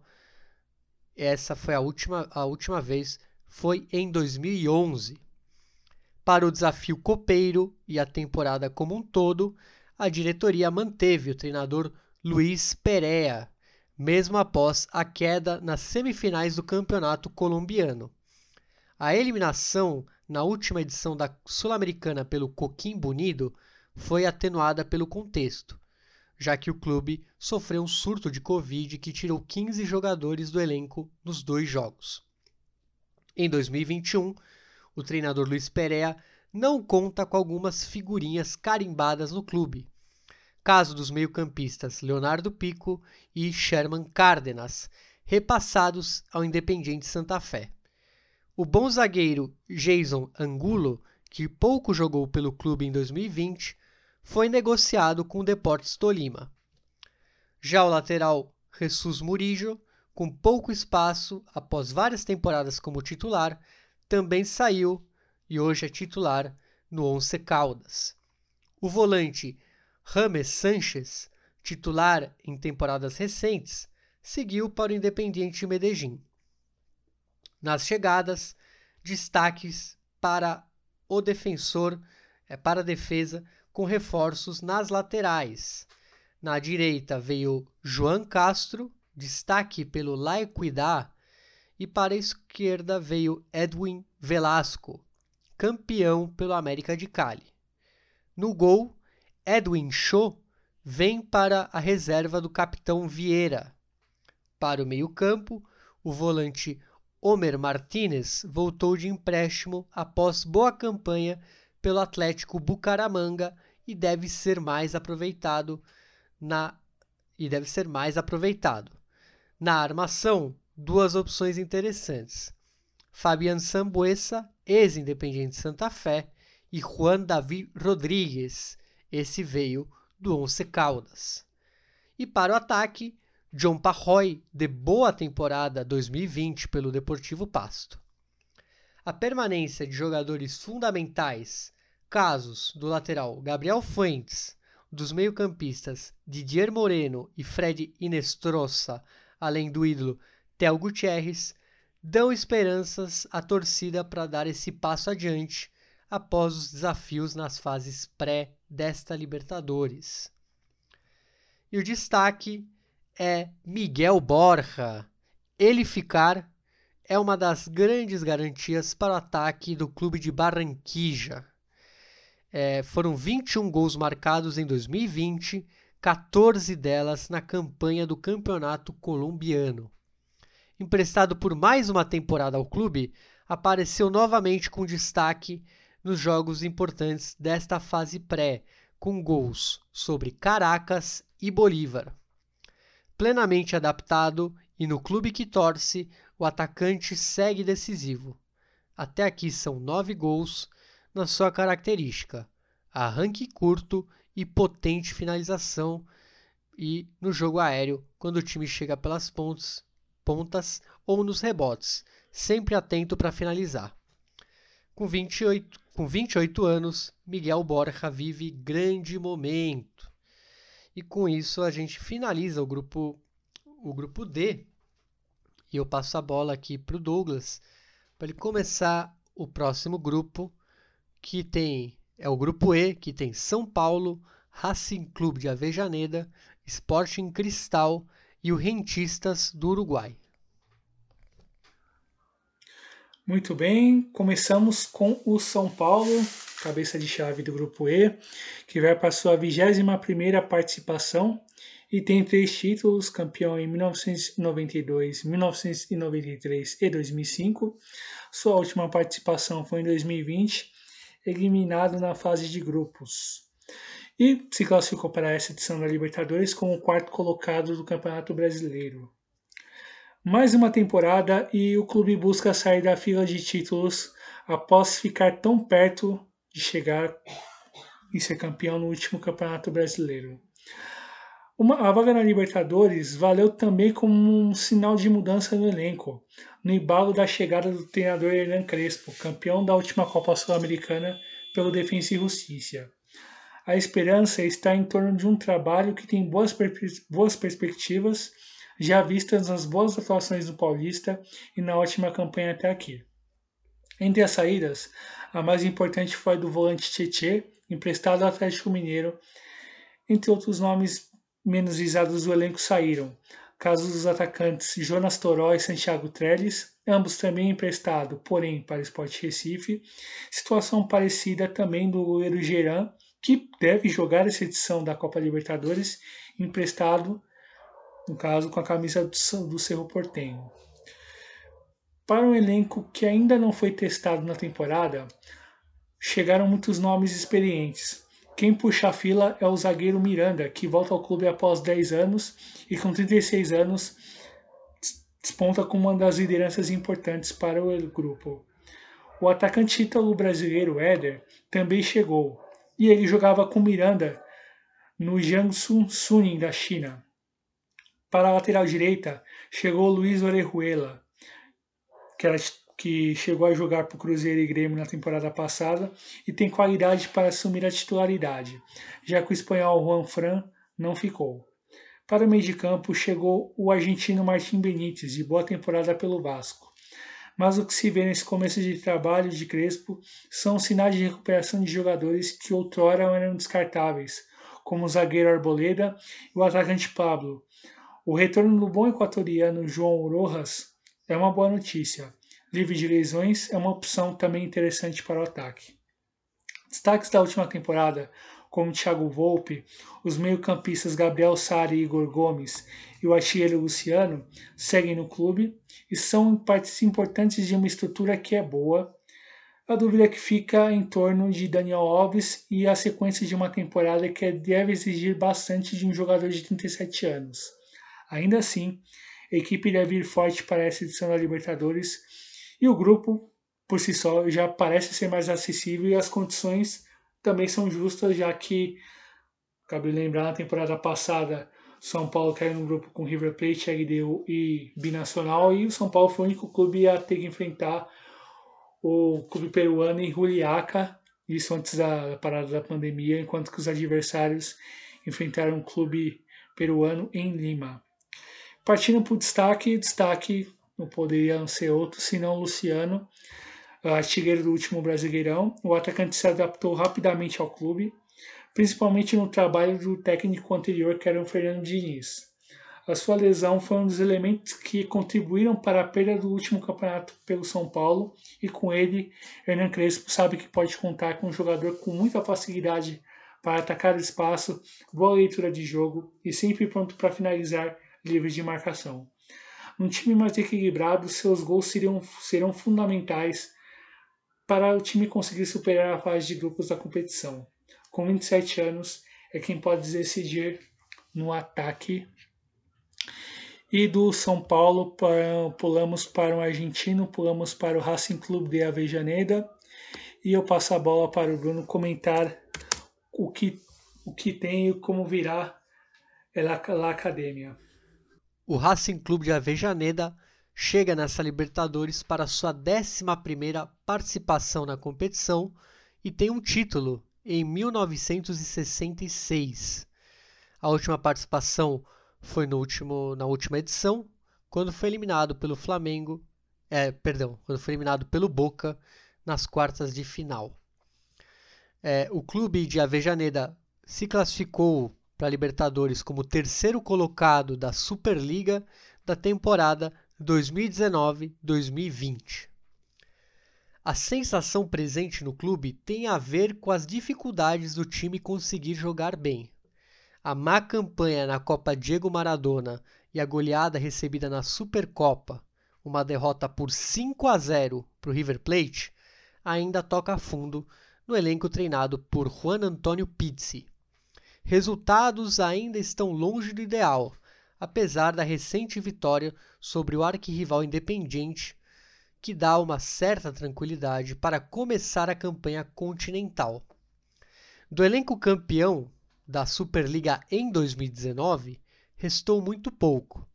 O capitão Lissandro Lopes saiu em janeiro, como também o autor do gol do título, Augusto Solari, este negociado com o Celta de Vigo da Espanha. Outro que foi negociado foi o atacante Cristaldo, hoje no News Old Boys. Entre as chegadas, a maioria são jovens. Para a defesa chegou o goleiro Tagliamonte, revelado pelo Atlético de Rafaela, e também o bom zagueiro Joaquim Novijo, revelado pelo Belgrano, e nome frequente nas seleções de base da Argentina. Mesmo caso do promissor volante Aníbal Moreno, revelado pelo News Old Boys é, de Rosário. O setor ofensivo foi quem mais recebeu jogadores.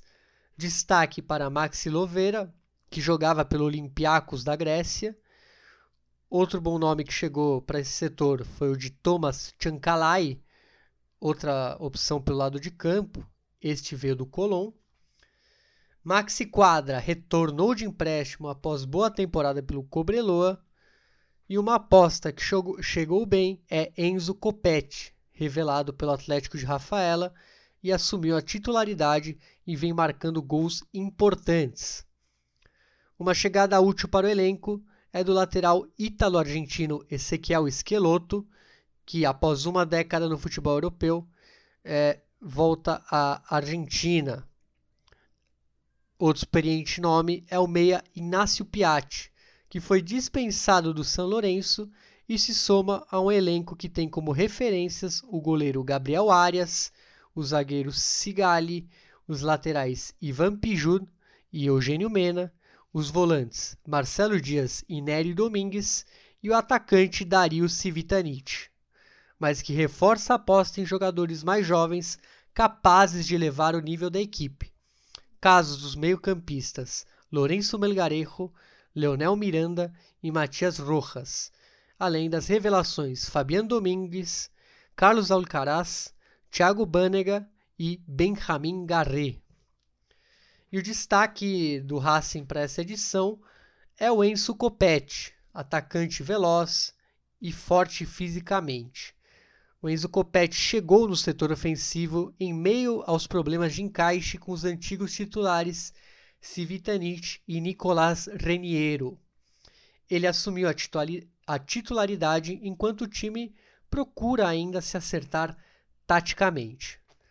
Bem no jogo aéreo e brigador, também oferece como opção de passe, sabe circular pelos espaços e tem velocidade.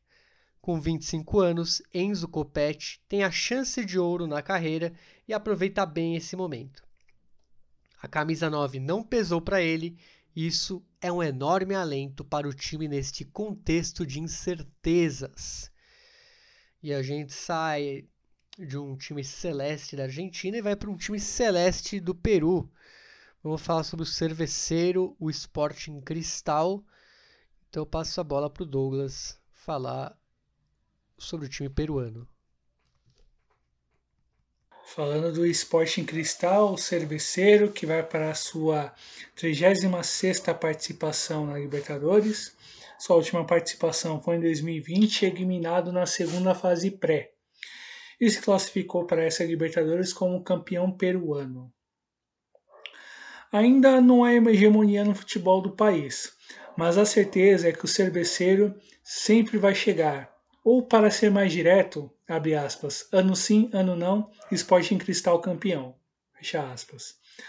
A estrutura do clube é muito boa no caótico futebol peruano, o que lhe permite se planejar bem e manter os seus principais jogadores por mais tempo, além de conseguir buscar nomes de destaque no país. O treinador Roberto Mosqueira multicampeão no futebol local e identificado com o clube, conta com um elenco que sofreu poucas mudanças. Entre os nomes de destaque, saiu o goleiro Patrício Álvares, titular em tantas temporadas, que virou reserva após as boas atuações do, goleiro, do jovem goleiro Renato Solis e foi emprestado para o Sport Boys. Mesmo destino do experiente defensor Renzo Revoledo.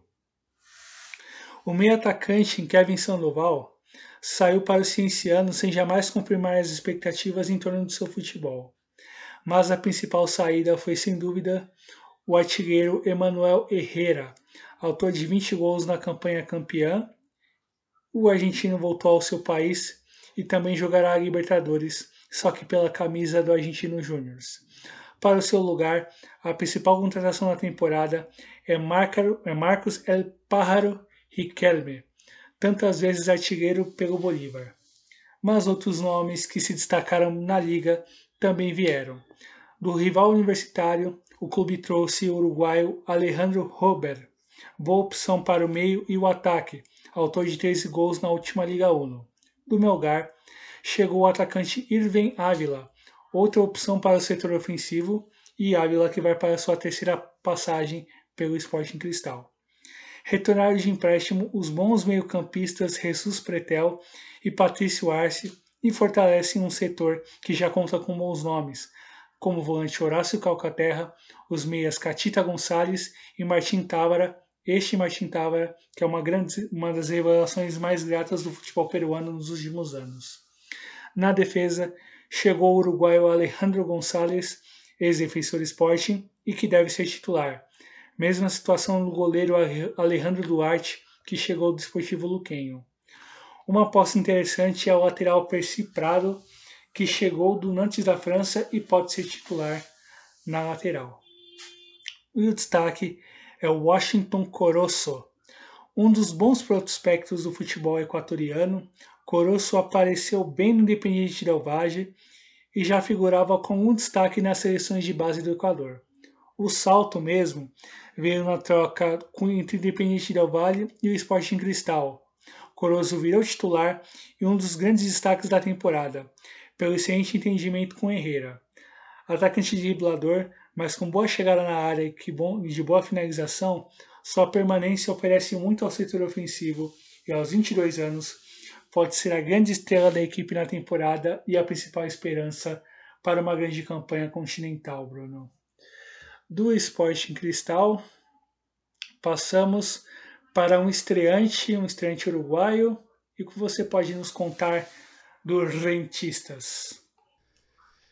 O Rentistas ele é estreante na competição, como você disse, é, é um dos dois clubes que chegam à fase de grupos e, e estreiam na competição, e ele se classificou como vice-campeão uruguaio.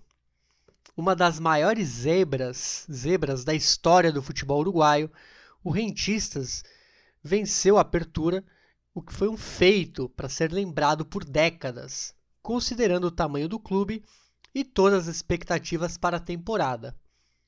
Manter-se na primeira divisão e chegar à final do campeonato foi outro enorme feito após tantas saídas. Para o enorme desafio copeiro, também irá com um treinador diferente. Sai Alejandro Capuccio após quase três anos de clube e chega o jovem Martin Virani, que com 29 anos terá o seu primeiro desafio no futebol profissional. Entre as saídas, o zagueiro Alexis Rolim seguiu para o Independiente Medellín e outro experiente zagueiro que também saiu é Matias Abero, hoje no Montevideo Wanderers. No meio de campo, outra saída importante, que foi a de Matias Abissab, hoje no Cusco do Peru. Na frente, outro que saiu, Renato César, rumou ao Equador e fechou com o Guayaquil City. E outro grande destaque da última temporada que não ficou é o meio-campista Gonçalo Vega, que será treinado por Alejandro Capuccio no Nacional de Montevideo. Para a Libertadores vieram muitos jogadores, desde destaques do ascenso uruguaio, como os meias Maicon Sop, destaque do Vigia Espanhola, e Juninho Rocha, que brilhou pelo Central Espanhol, além de Jim Varela, volante do Racing de Montevideo. Entre os destaques dos times menores da primeira divisão uruguaia, chegou o volante Esteban Gonçalves, ex-progresso. Também chegou o zagueiro Martim Gonçalves, que retornou de empréstimo do Cerro, assim como o volante Leandro Paiva. Do mesmo cerro veio a promessa Mário Garcia.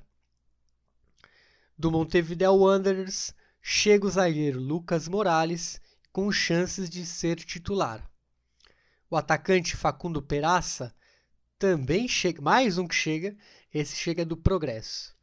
E além disso, vieram jogadores, jogadores da dupla gigante, Nacional e Penharol. O promissor zagueiro Enzo Souza e o atacante Emiliano Vijar, ambos emprestados pelo Tricolor e pelo, pelo Tricolor e do Mania, do Penharol, uma figura tarimbada. Jonathan Ureta Vizcaya, que livre de, livre de lesões, pode ser decisivo no ataque. Muitas chegadas e pouco tempo para conseguir dar um sentido, sentido coletivo para a equipe que vive um sonho nessa Libertadores. E o destaque é o Jonathan Irrazábal, goleiro que chegou ao clube em janeiro de 2020, junto a vários jogadores que integraram o elenco treinado pelo Alejandro Capuccio. O Irrazábal virou titular desde o início e virou o grande destaque de um time muito sólido defensivamente. Comandou a melhor defesa do Apertura com grandes atuações contra os times mais fortes. E seguiu no time, mesmo com tantas saídas, e foi recompensado na temporada com a convocação da seleção uruguaia para dois jogos nas eliminatórias. Também apareceu no radar como opção ao lesionado Muslera, para você ter uma ideia. É um goleiro de reflexos apurados e boa saída no gol vive aos 33 anos a melhor fase da carreira. E com esse rentistas basicamente novo, com diversas chegadas. A gente termina este grupo, o grupo E, e eu passo a bola para o Douglas começar a análise dos, dos times do grupo F, que é composto por Nacional de Montevideo, a Universidade Católica do Chile, Argentinos Júniors e o Atlético Nacional da Colômbia. Só antes de começar, uma pequena nota de rodapé, mais como curiosidade mesmo. Você comentou de Jim Varela, que chegou do Racing de Montevideo. O nome dele é Jim Morrison Varela. Veja só que os pais ou, gostavam bastante de The Doors, ou curtiam muito, ou apreciavam o nome mesmo e, enfim, deve aparecer, deve figurar entre as opções, ou talvez já como titular do Rentistas nessa semana. Agora voltando para o guia mesmo e falando a partir do grupo F, começamos com o Nacional de Montevideo, que vai para a sua 48ª participação na Libertadores e tem três títulos, 1971, 1980 e 1988. É, é o recordista de participações na Libertadores. E a sua última participação foi em 2020, eliminado nas quartas de final. E para jogar essa competição continental, veio com o título uruguaio. E o clube vai para a sua 25ª participação consecutiva na Libertadores, o que é um outro recorde. E a última temporada serviu para jovens revelados da categoria de base em todos os jogos da temporada, mais a metade do time era formado por eles. Fosse quem fosse o treinador, e foram três na temporada 2020. As oscilações custaram o torneio Apertura e o torneio Clausura, mas o time reagiu bem nas finais com rentistas. E eles serão importantes nessa Libertadores. Entre as saídas, saíram boa parte dos veteranos, caso do volante Claudio Jacob, que retornou ao seu país para jogar pelo Huracan o meia, além disso, saiu o meia atacante Sebastião Fernandes, ou conhecido como El Papelito Fernandes, que jogará pelo Liverpool. Outro que sai é o zagueiro brasileiro barra húngaro Paulo Vinícius, que retornou à Europa para jogar pelo Apoel do Chipre. Dois nomes que foram importantes recentemente também saíram. Caso do goleiro Merria e do meia e do meia atacante Rodrigo Amaral, ambos que atuam hoje pelo Fênix. Para o futebol paraguaio foram o goleiro Mário Jaquet para ser titular no 12 de outubro e o titular Ayrton Kogo, que retornou ao Libertar. O lateral Matias Soares voltou de empréstimo para o Montpellier da França e a revelação Santiago Rodrigues foi vendido para o Montevideo City Torque. Grana essa que entra e ajuda bastante os combalidos cofres do clube. Entre as chegadas, dois nomes do futebol brasileiro o ídolo do Inter Andrés Alessandro e Leandro Fernandes, que pouco conseguiu jogar pelo Inter em 2020. De outros clubes uruguaios, três destaques da última temporada. Primeiro, o volante Gonçalo Veiga, ex-rentistas, e dois laterais do Liverpool, Christian Almeida e o ótimo lateral esquerdo Camilo Cândido. O volante Facundo Pires retorna ao clube após boa temporada pelo Plaza Colônia. A chegada do meia Maxi Canteira, que se destacou pelo Deportivo Maldonado, é mais uma opção de criação para o treinador Alejandro Capuccio, que terá seu primeiro grande desafio na carreira. Ângelo Gabriele, que chegou do News Old Boys, é uma opção para a defesa. E manter jovens como Matias Laborda e Renzo Orejuela, que são zagueiros de muito potencial, além dos sempre especulados Gabriel Neves e Felipe Carbajo e o talentoso Brian Campo na frente, oferecem perspectivas interessantes num grupo para lá de equilibrado. E o destaque, além desses jovens citados, é um veterano. O destaque é Gonçalo Bergesio. Um dos atacantes mais letais do continente nas últimas temporadas, Gonçalo Lavandina Bergesio é uma das lideranças do elenco e confirma a presença em campo com gols. Desde que chegou ao clube em 2018, não marca menos de 20 gols por temporada e foi nome de confiança em todos os técnicos que passaram pelo clube desde então. Com excelente posicionamento na área e faro de gol apurado, mostra a cada ano que não perdeu a qualidade no ofício que é de marcar gols. Com 36 anos, é capitão do time e está pronto para liderar a jovem equipe em 2021 e com a perspectiva de uma boa campanha na Libertadores. A dúvida mesmo fica em torno do, da chegada do Alejandro Capuccio, mas os reforços são interessantes. O, o, boa parte do elenco de jovens são de jogadores de muito bom potencial. Acho que vale a pena observar o, a temporada, no caso a campanha do Nacional nessa Libertadores, que pode fazer coisas interessantes à sua torcida. Do Nacional, passamos para uma outra equipe importante do seu país, mas falamos de uma equipe chilena. E falando do querido Chile, eu passo a bola para o Bruno.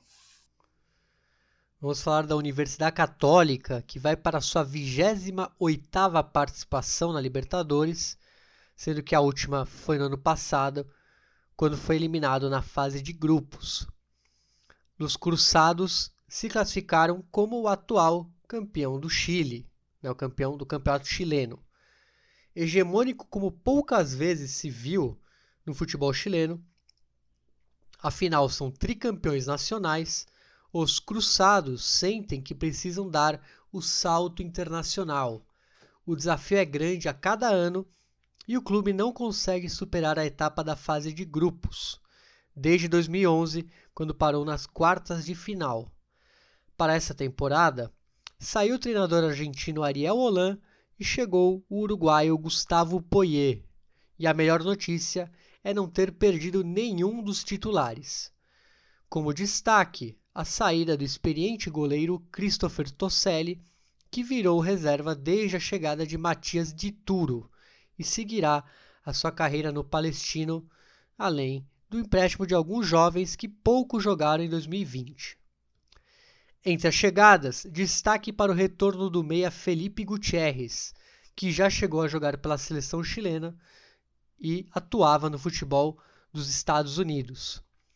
O goleiro Seba Pérez chega do rebaixado Deportes Iquique e é uma opção para a meta. O bom zagueiro Branco Ampuero retorna ao clube após uma boa temporada no Deportes Antofagasta. E o clube trouxe, trouxe também Outro destaque do campeonato: o volante Juan Leiva, um dos melhores da posição pela União La Calera. O retorno de empréstimo do jovem atacante Davi Henriques serve para aumentar o leque de opções do elenco, que, como não poderia deixar de ser, como foi em toda a sua história, conta com argentinos que são ídolos. Casos do goleiro Matias de Turo, do volante Luciano Awed do meia Diego Bonanotte e do artilheiro Fernando Sampedri. Todos jogadores que já superaram a marca dos 30 anos de idade. Casos iguais do zagueiro Germán Lanaro, o volante Francisco Silva, o meio José, Pe José Fuensalida e do atacante Edson Pucci. Mas alguns jovens aparecem com destaque. Casos do bom lateral Raimundo Rebogedo, o volante de médio, é, o volante Inácio Saavedra, muito especulado no futebol europeu, e do atacante Diego Valência. Os três indicam que a equipe pode seguir forte a médio e longo prazo, mas não basta só confirmar essa força no seu próprio território, como se viu na conquista da Supercopa do Chile. E o destaque dos cruzados é justamente o artilheiro Fernando Sampedri, centroavante de 33 anos que encaixou com uma luva na equipe desde a sua chegada em janeiro de 2020. Ele entregou o que se esperava: muita luta para vencer as disputas com os zagueiros, já que é um jogador forjado nas divisões de acesso do futebol argentino, senso de antecipação na bola cruzada e qualidade no jogo aéreo, marcas que se viu nos gols da equipe na última temporada. Sua permanência oferece muito para o ataque e, mesmo na eliminação da última Libertadores, foi o que mais se destacou e, novamente, é figura importante para garantir os gols e a pontuação necessária para ajudar a equipe passar de fase. E saímos de, do Chile e vamos para a Argentina falar para, é, o Douglas falar do Argentino Júnior. Vamos lá falar do Bicho Colorado, Argentino Júnior que vai para a sua quarta participação na competição e foi campeão uma vez em 1985. Sua última participação foi em 2011, eliminado na fase de grupos. E volta à competição continental, classificado como quarto colocado na Superliga 2019-2020.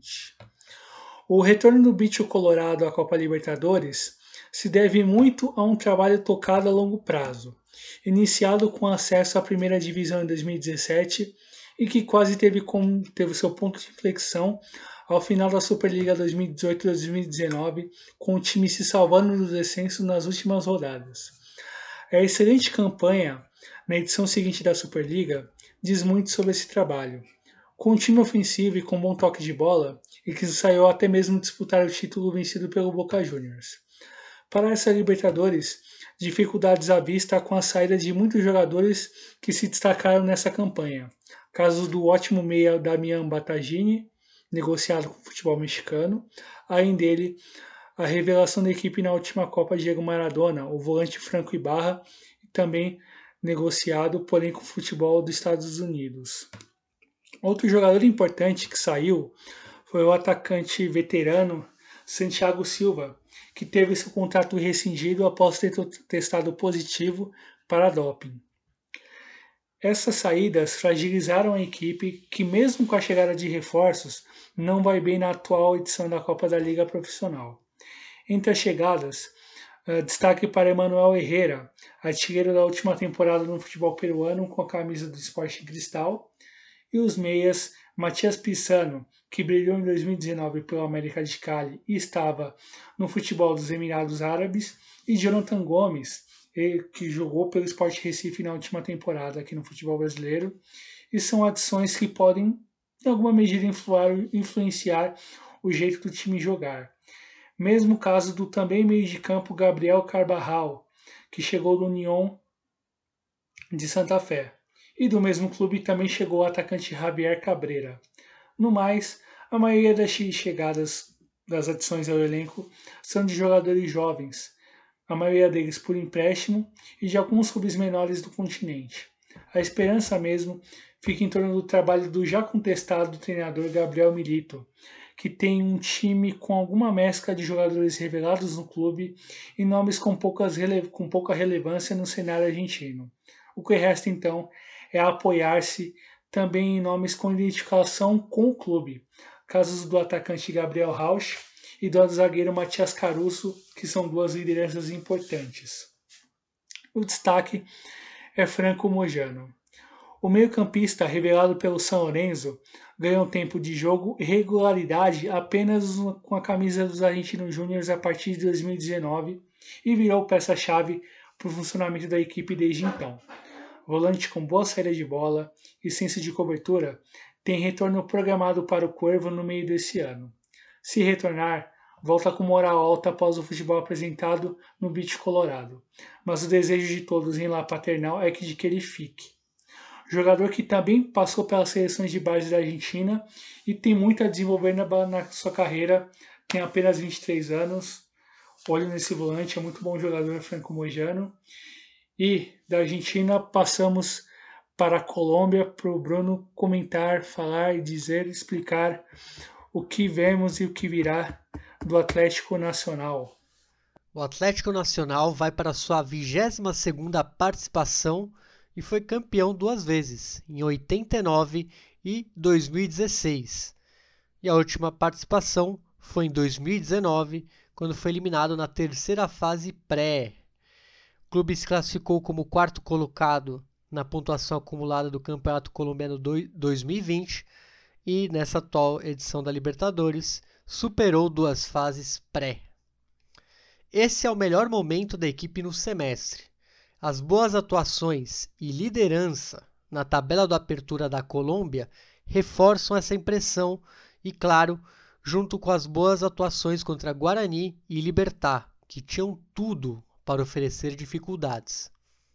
O trabalho conduzido pelo treinador Alexandre Guimarães já começa a dar frutos, com uma equipe que sabe ocupar os espaços e também atacar e defender bem. Entre as saídas no elenco para essa temporada, quase a totalidade de jogadores que eram reservas, mas que foram úteis em anos é, recentes, em sua maioria na defesa, como o experiente goleiro José Fernando Quadrado, que não renovou com o clube e hoje está no Deportivo Pasto, e além dele saíram os laterais Christian Mafla, negociado com o futebol dos Estados Unidos, e Elibelton Palacios, que rescindiu com o clube e hoje atua na Espanha. O zagueiro Diego Braguieri retornou ao São Lourenço e também desfalca o clube. No ataque, a saída foi de Fabian Gonçalves, que pouco jogou em 2020 e segue sua carreira no futebol japonês. O desafio era manter algum dos líderes do elenco, e isso foi alcançado com a renovação de contrato do meia Andrés Andrade, e do atacante Jefferson Duque. E a necessidade de reforçar setores importantes do elenco, algo que foi feito, e para o setor defensivo, a maior atenção, com os retornos de empréstimo dos laterais Jonathan Marulanda e Danoves Bangueiro, dois destaques pelo Tolima na última temporada. O bom zagueiro Nicolás Hernandes tem tudo para se firmar como titular e também retornou de empréstimo. Outro zagueiro que chegou é o argentino Emanuel Oliveira, titular do Colón nessas últimos, nesses últimos anos e que conquistou a confiança do treinador e que hoje é titular do Verdolaga. Um jogador que também retornou de empréstimo é o atacante Neider Moreno, que fez boa temporada pelo Envigado e na mesma situação está o volante Jean Rivera, que retornou do mesmo clube, o Envigado. Também para o meio-campo chegaram aí o volante Michael Chacon, que atuou nas últimas temporadas no futebol holandês, e o nome de peso que chegou para o ataque é o de Jonathan Alves, que demonstrou bom entendimento com os companheiros e pode ser muito útil. E o destaque do Verdolaga é Jarlan Barreira. O camisa 7 finalmente se firmou e é um dos melhores jogadores do país neste primeiro semestre de, semestre de 2021. Peça-chave no setor ofensivo, é quem dita o ritmo no meio e sempre chega na área para finalizar. Meia com boa condução de bola, drible curto e bom chute de média e longa distância e vive uma incrível fase artilheira, com nove gols na temporada, sendo três deles na Libertadores. Com 25 anos, Jarlan Barreira tem a companhia de jogadores móveis e técnicos como o volante Brian Rovira e o meia Baldomero Perlaça, o que também facilita o seu jogo e oferece esperanças para a torcida que crê num time competitivo e capaz de alcançar o tricampeonato. E é isso, Douglas. Finalizamos o grupo. É, grupo F, que é composto por Nacional de Montevideo, Universidade Católica, Argentinos Júniors e Atlético Nacional.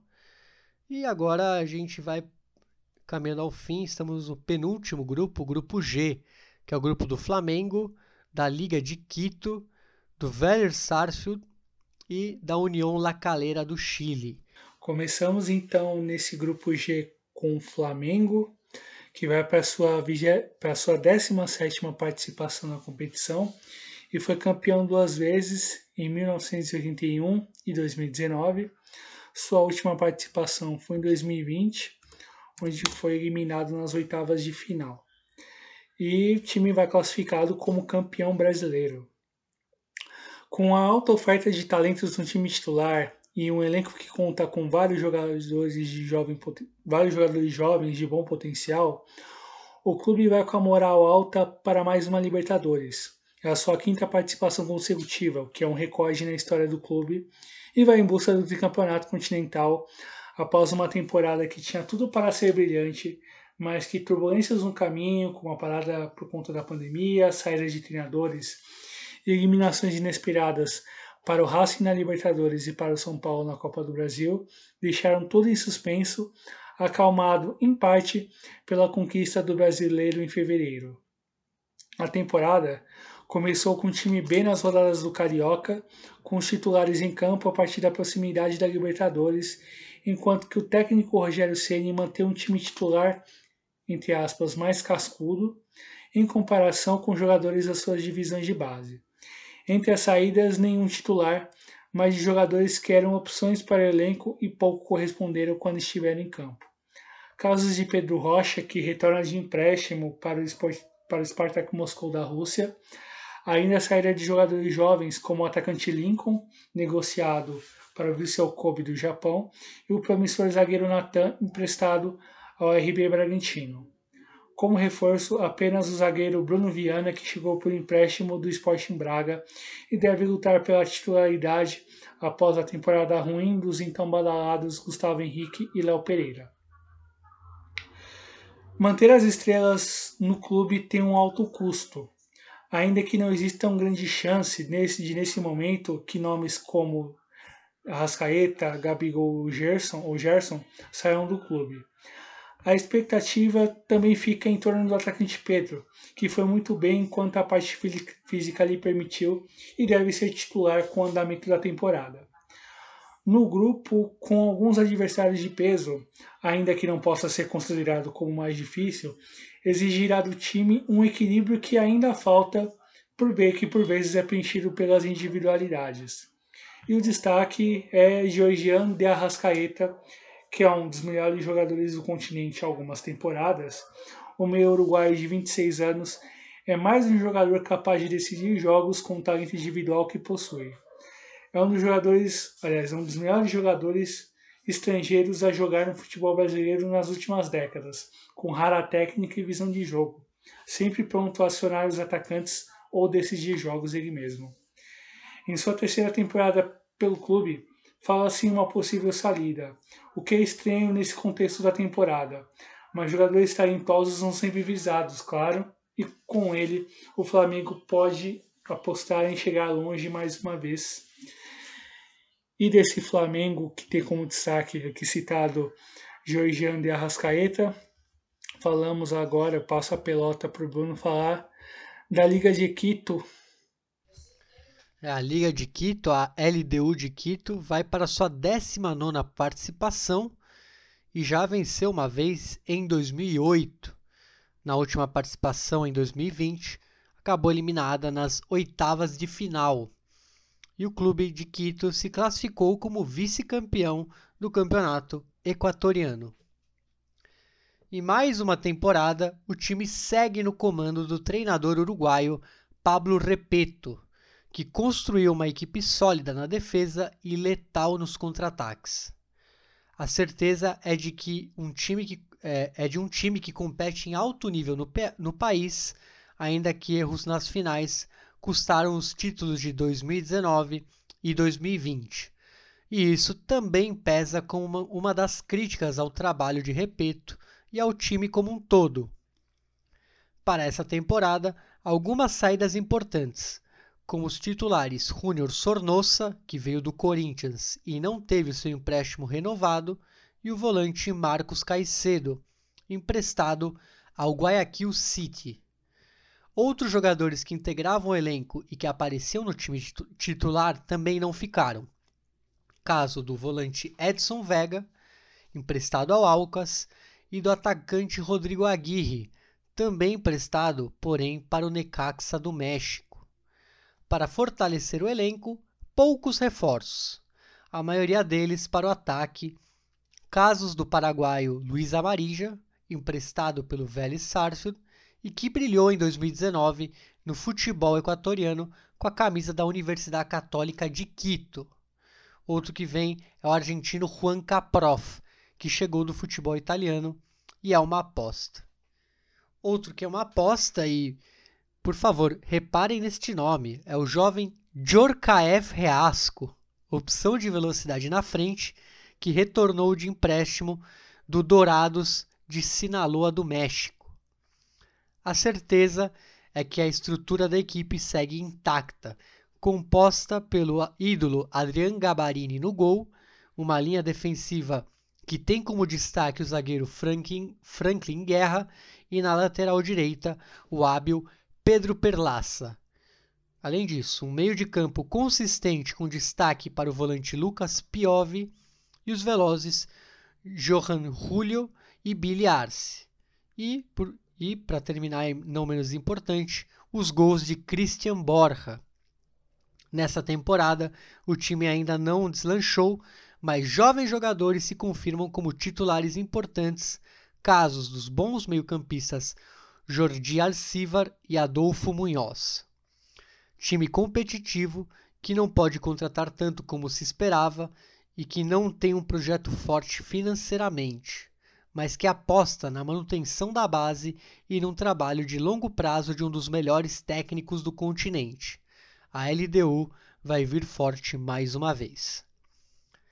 E o destaque é o Christian Borja, que com 33 anos vive a melhor fase da sua carreira. Após quase três anos de clube, é, o centroavante colombiano foi o artilheiro do último campeonato equatoriano, com 24 gols e muitos deles marcados a partir da sua qualidade no jogo aéreo, força física, que ajuda a vencer as divididas com os zagueiros e ter o entendimento com os jogadores do meio de campo para ser acionado nos contra-ataques. Uma arma e tanto da LDU em 2021. Entre os jogadores de linha, foi quem mais esteve em campo na última temporada e é uma das lideranças do elenco da capital equatoriana. E depois de falar da LDU, da Liga de Quito, vamos para a Argentina falar do Vélez Sarsfield. E aí eu passo a bola para o Douglas. Falando agora do Vélez Sarsfield, que vai para sua 16ª participação na Libertadores e foi campeão uma vez, em 1994, e jogou a última Libertadores em 2014 e foi eliminado nas oitavas de final. E para essa edição da Libertadores ele entra como classificado da quinta pelo quinto quinta colocação na tabela geral do Campeonato Argentino 2019-2020. O clube voltou às atenções continentais, às competições continentais no ano passado, com a participação na Copa Sul-Americana e fez bom papel, parou nas semifinais. Mas o que foi uma, mais uma etapa, no caso na reconstrução do clube, que passou por algumas temporadas longe do topo. A etapa com o técnico Gabriel Reis foi fundamental nesse processo, principalmente pelo aproveitamento de bons jogadores. Com o talento deles, o time brigou na parte de cima da tabela durante toda a Superliga 2019-2020. Chegou o Maurício Pellegrino para o lugar de Heinz e, com a participação desses jovens, manteve o time bem na Copa Diego Maradona e nessa edição da Copa da Liga Profissional, mesmo com uma goleada sofrida para o Boca Juniors, perdeu em casa por 7 a 1, lidera o seu grupo na competição nacional e está muito perto de garantir a vaga para a fase final. As perdas para essa Libertadores se centraram em jogadores do elenco. Entre os mais utilizados saíram o zagueiro Emiliano Amor, que se transferiu para o Colo-Colo do Chile, além do volante Mauro Piton emprestado à União de Santa Fé. O desafio que foi cumprido era manter, desde as revelações que são titulares, fundamentais para o bom desempenho do time. Caso, dos caso do defensor Hernando de la Fuente, o volante chileno Pablo Galdamés e do meia Thiago Almada. Entre os poucos reforços que chegaram, a maioria foi para o meio de campo. Destaque para o bom volante Jerônimo Poblete. Ex-São Lourenço, outro volante que chegou foi o Santiago Cáceres, que retorna ao clube por empréstimo do Villarreal da Espanha. Para o miolo de zaga, chegou o uruguaio Matias de los Santos, que atuou pelo Milionários em 2020. O elenco mostra equilíbrio entre os setores e no perfil dos jogadores com experientes como os meio-campistas Federico Mancoejo e Ricardo Álvares, jogadores de seleção como o zagueiro peruano Luiz Abraham e o goleiro equatoriano Alexander Domingues, e os nomes estabelecidos no cenário nacional como o zagueiro Lautaro Janetti e o atacante Christian Tarragona. E é um equilíbrio muito importante para o desafio copeiro que se avizinha.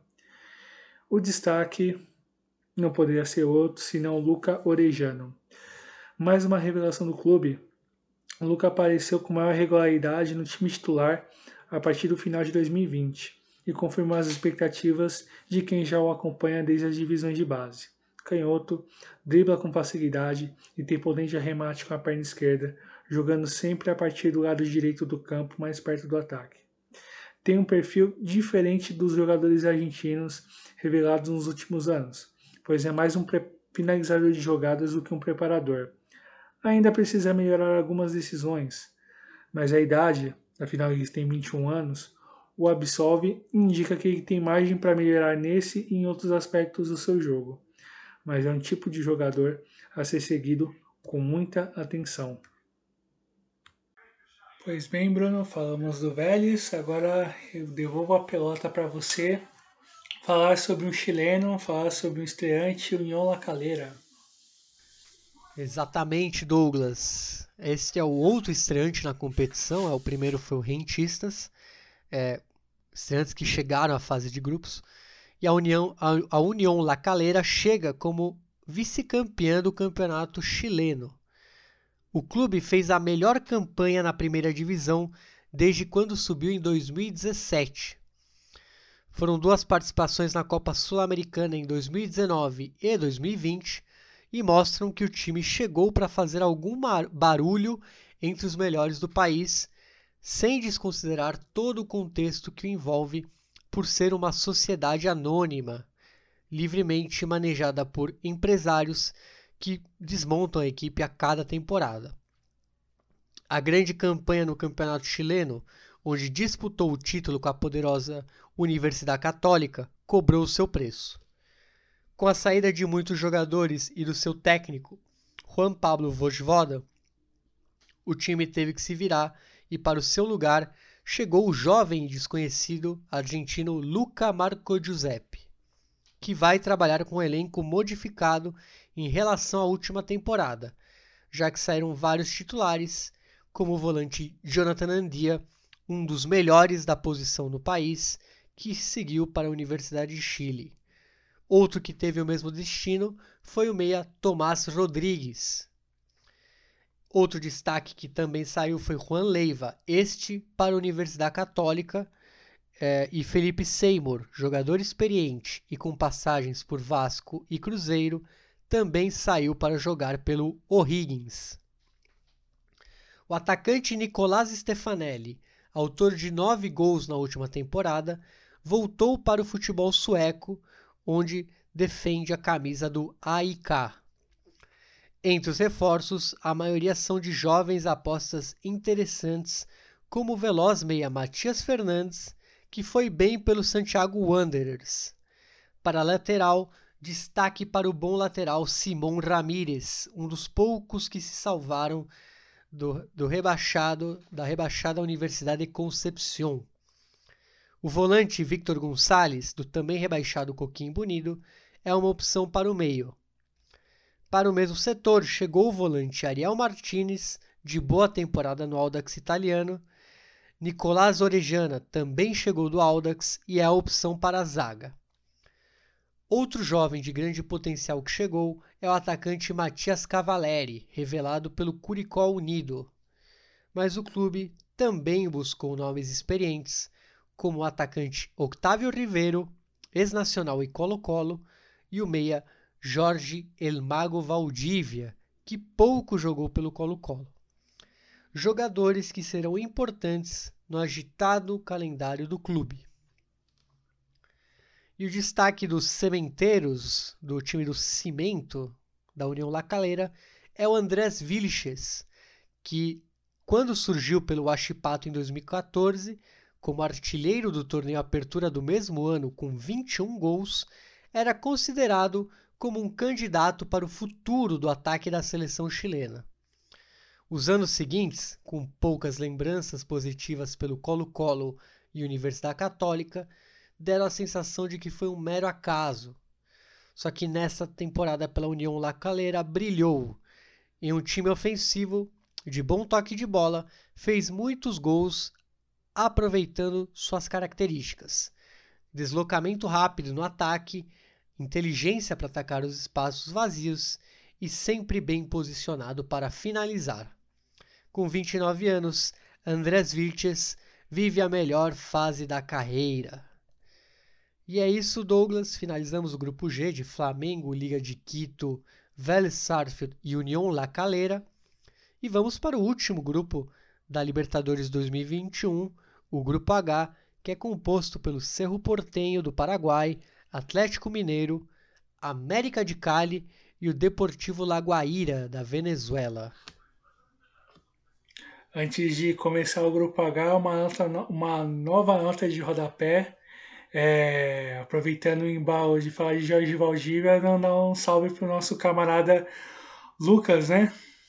É, Porque exatamente. grande fã do, do Lucas Pereira, grande fã do Jorge Valdívia, que certamente jogará, jogará alguns minutos pela União La Calera e que terá atenção do nosso camarada Lucas. E, e, e o Matias, deixamos um e o Matias Fernandes não é aquele. É, Exatamente. É, é bom, bom deixar esse... claro, porque como tem o Valdívia. Deixar claro, claro. Não é, um, não é um, uma revisitação de um asilo, assim, é, é, é um outro jogador mais jovem. Exatamente. Agora para o grupo H, com, começamos com cabeça de chave o Cerro Portenho, que vai para sua 42 segunda participação. E a sua última participação foi em 2020, eliminado na segunda fase pré. Chega para essa competição classificado como campeão do torneio Apertura. A paciência com o trabalho de Francisco Arce poderia ter chegado ao fim após a eliminação para o Barcelona de Guayaquil na segunda fase pré-Libertadores de 2020. Vou lembrar que isso aconteceu em fevereiro e as dificuldades estavam em torno de um time envelhecido, bastante previsível e que tinha problemas para jogar bem naquele começo do Paraguai. Essa paciência foi recompensada meses depois. Em agosto, o time ficou com o título da apertura, com espaço para jovens jogadores e um jeito ofensivo de jogar. Quebrar a hegemonia do arquirrival Olímpia deu um enorme gás para o elenco e margem para o treinador seguir o seu trabalho, com atenção para essa temporada. O título do Clausura não veio, mas para essa nova temporada a expectativa ainda assim é boa. Apesar da saída do titular Oscar Ruiz que seguiu para o Bahia, que é a única saída mais sentida para a temporada. Entre os reservas saiu a promessa Josué Coleman negociado com o Guarani do Paraguai. E nomes experientes também saíram, caso do volante Marcelo Palau e do atacante José Ortigosa, ambos para o Sol de América. O clube também conseguiu manter destaques da temporada, como a revelação Alexis Duarte, que é um dos zagueiros mais promissores do futebol paraguaio. O seu companheiro de zaga Juan Patinho também segue, como também um bom, ótimo lateral Santiago Azamendia, titular da seleção paraguaia, os meio-campistas Matias Vidiaçante, também titular da seleção paraguaia, e Cláudio Aquino, ex-fluminense, e o atacante Federico Carrizo. E se reforçou nos setores mais importantes. Trouxe o atacante Mauro Bocelli, ex-Corinthians, para que chega para ocupar um vazio desde a saída de Diego Turin para o Grêmio em outubro de 2020. Para a defesa chegou o zagueiro Pablo Adorno, ex-Libertar. E do futebol brasileiro, além de Bocelli, chegou o meio atacante Matheus Gonçalves, do Ceará, que jogou no Ceará a última temporada. Além dele, por empréstimo, o goleiro Jean, ex-atlético goianiense, e que chega uma como uma opção para o veterano Rodrigo Munhoz, que acabou se lesionando recentemente.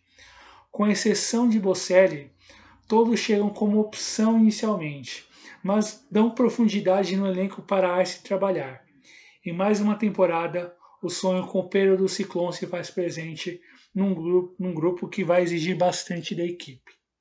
E o destaque é Mauro Bocelli. Nesse começo de temporada, a sensação é o jovem atacante Robert Morales.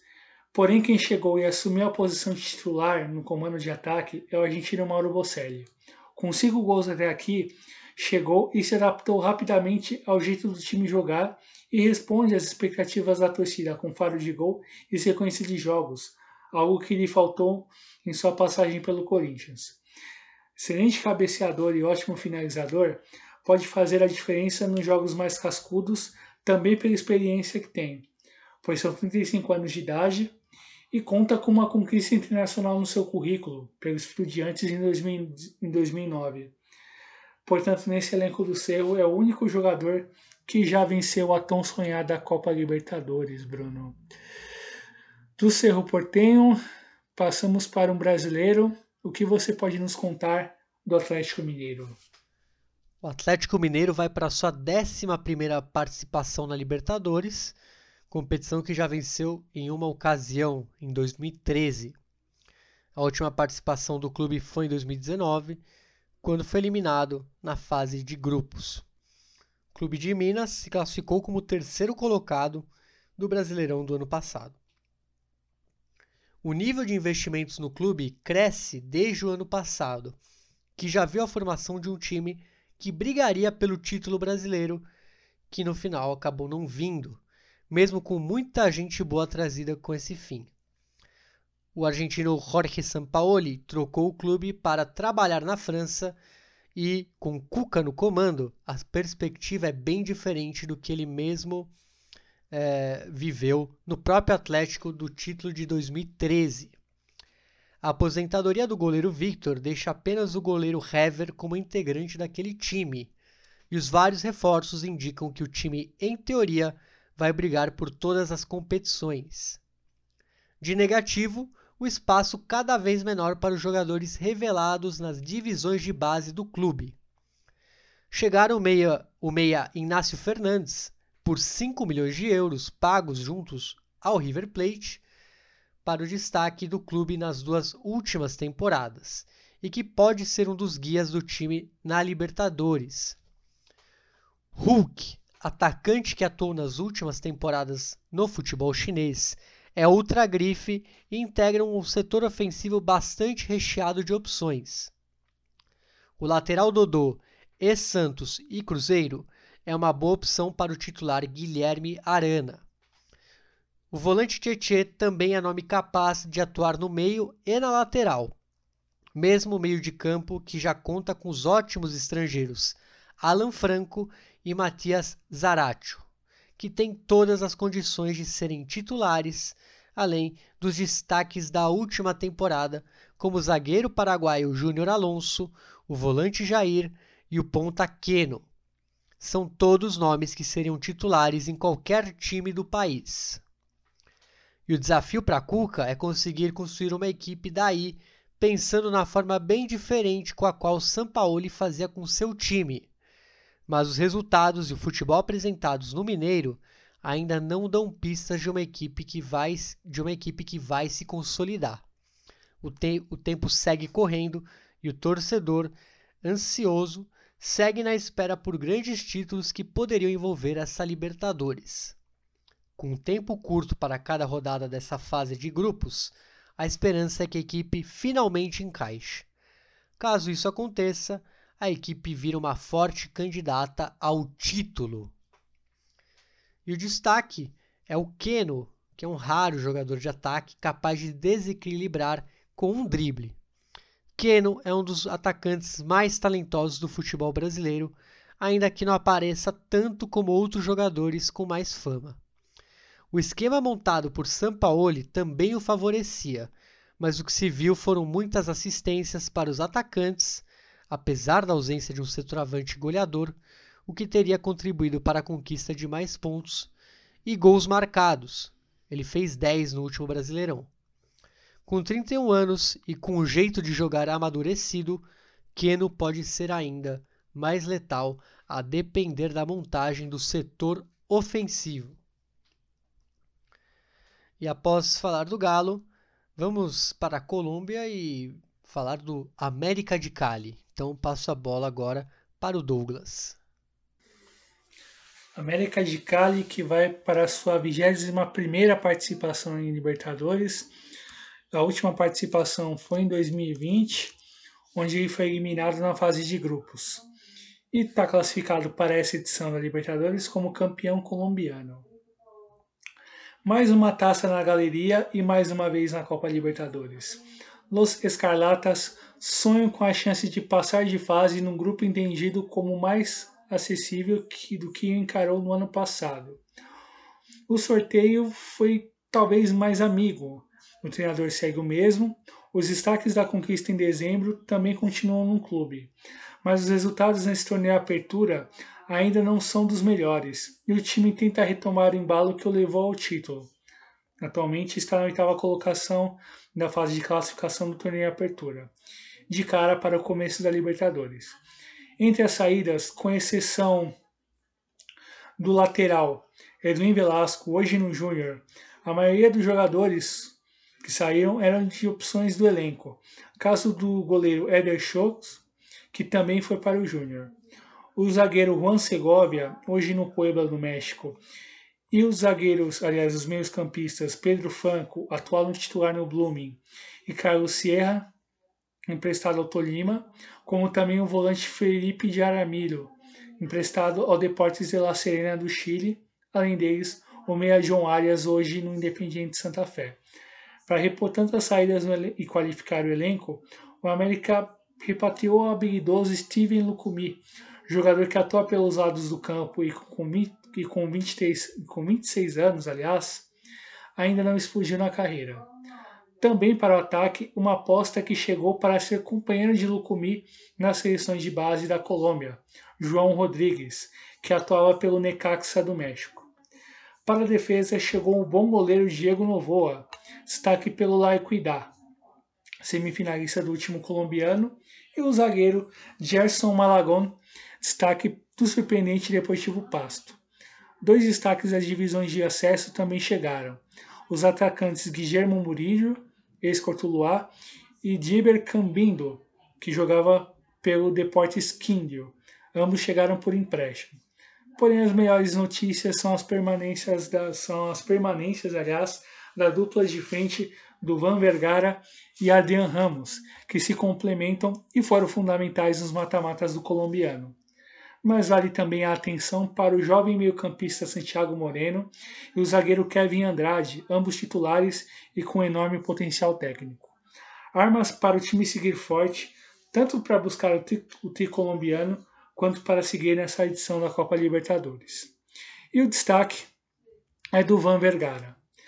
Uma das grandes revelações do futebol colombiano nos últimos anos e para variar, formado pelo Envigado, que é um dos maiores celeiros de talentos do futebol sul-americano, Vergara chegou ao clube de Cali após não ir bem pelo Rosário Central em 2019 e desde então é um dos grandes jogadores do futebol do país. Habilidoso, de drible fácil desde o lado esquerdo do campo, mas que sabe procurar a tabela e a finalização, foi um dos grandes destaques de, na última fase de grupos da Libertadores, com três gols marcados e grandes atuações contra o Internacional e a Universidade Católica. Teve seu nome ventilado no Grêmio, porém segue no, no clube de Cali e aos 24 anos é um dos candidatos a grande destaque da competição e olho no do Van Vergara, um dos bons, um dos ótimos nomes no futebol colombiano que pode causar muitos problemas a quem for enfrentar o América. Do América passamos para a última equipe última equipe dissecada nesse guia, passa a pelota para o Bruno falar do atual campeão da Venezuela. É o Deportivo Laguaira, que vai para sua segunda participação na Libertadores. A última e, e única até então foi em 2019, quando foi eliminado na segunda fase pré. Como o Douglas falou, ele é o atual campeão venezuelano e por isso está na Libertadores. E vamos lá já que é o primeiro título do clube em 12 anos de existência e que veio num contexto muito especial, com a mudança no formato do campeonato venezuelano, mas a equipe também conseguiu arrancar muito bem contra equipes com maior poderio, casos do Estudiantes de Mérida, Mineiros de Guaiana e Deportivo Lara.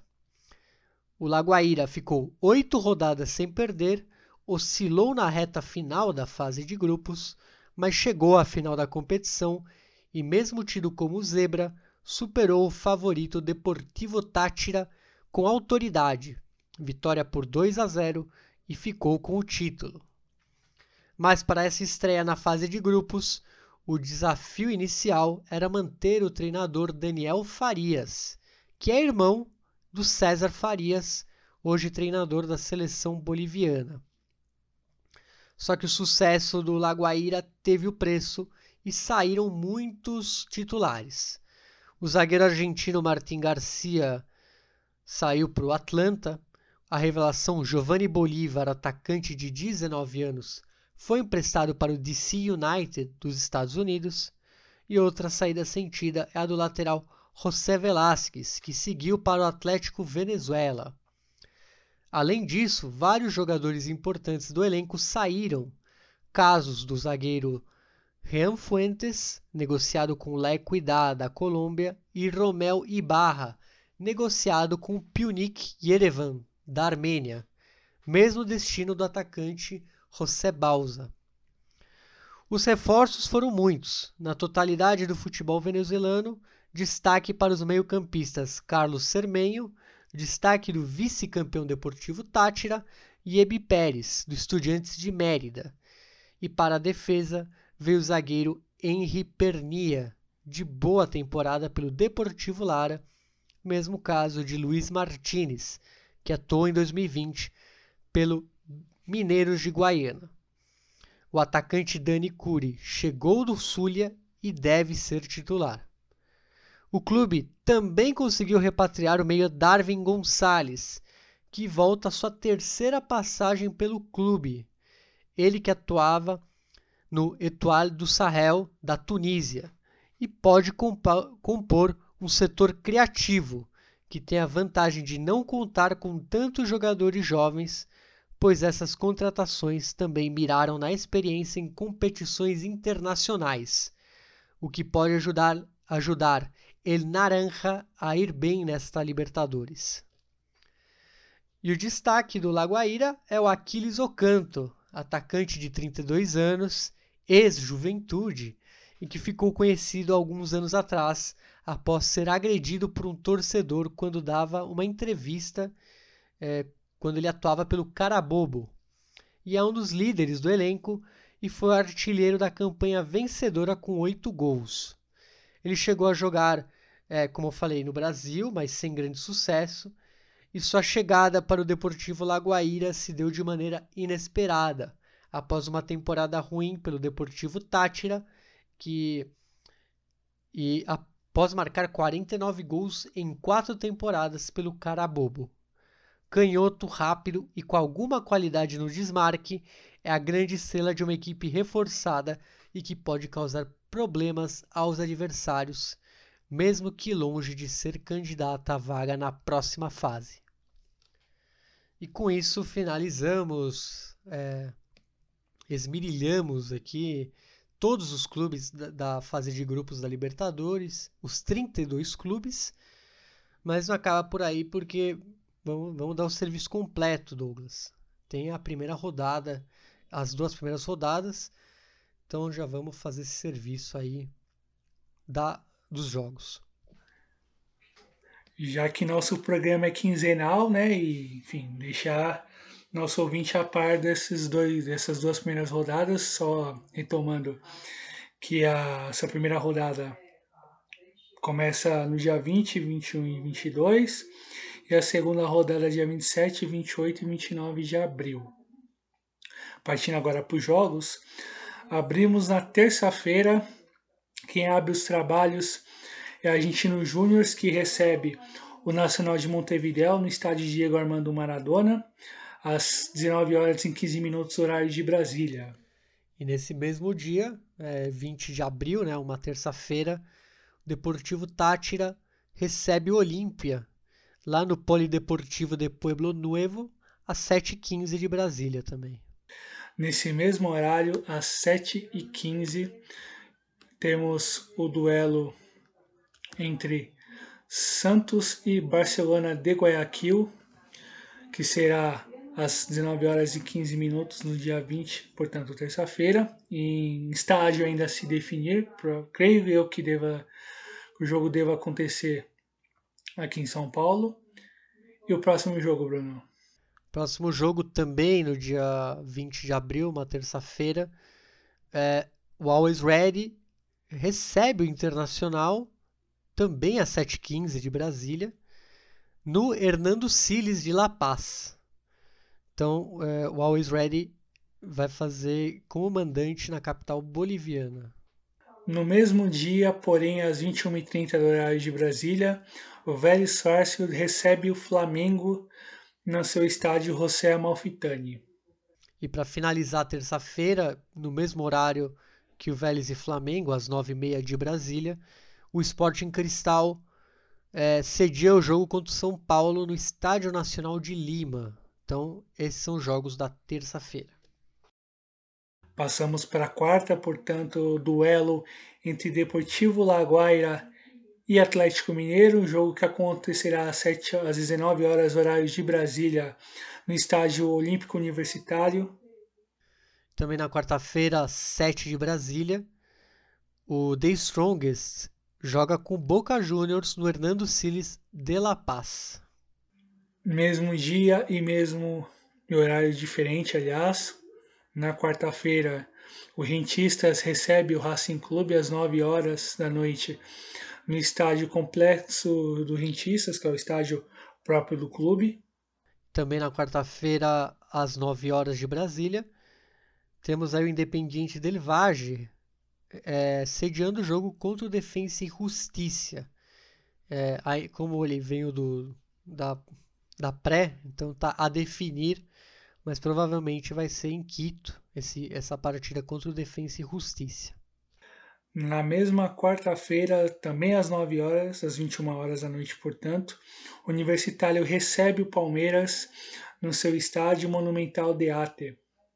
E também na quarta-feira, 11, 11 horas da noite de Brasília, o América de Cali cedia no Estádio Olímpico Pascoal Guerreiro o Cerro, o Cerro Portenho em jogo do Grupo H. No mesmo dia e horário, portanto às 11 horas da noite, União La Calera recebe a Liga de Quito no seu estádio municipal Nicolás Chahuan. E no Maracanã, agora a gente muda o dia. Agora, quinta-feira, 22 de abril, o Fluminense recebe o River Plate no Maracanã às 7 da noite de Brasília.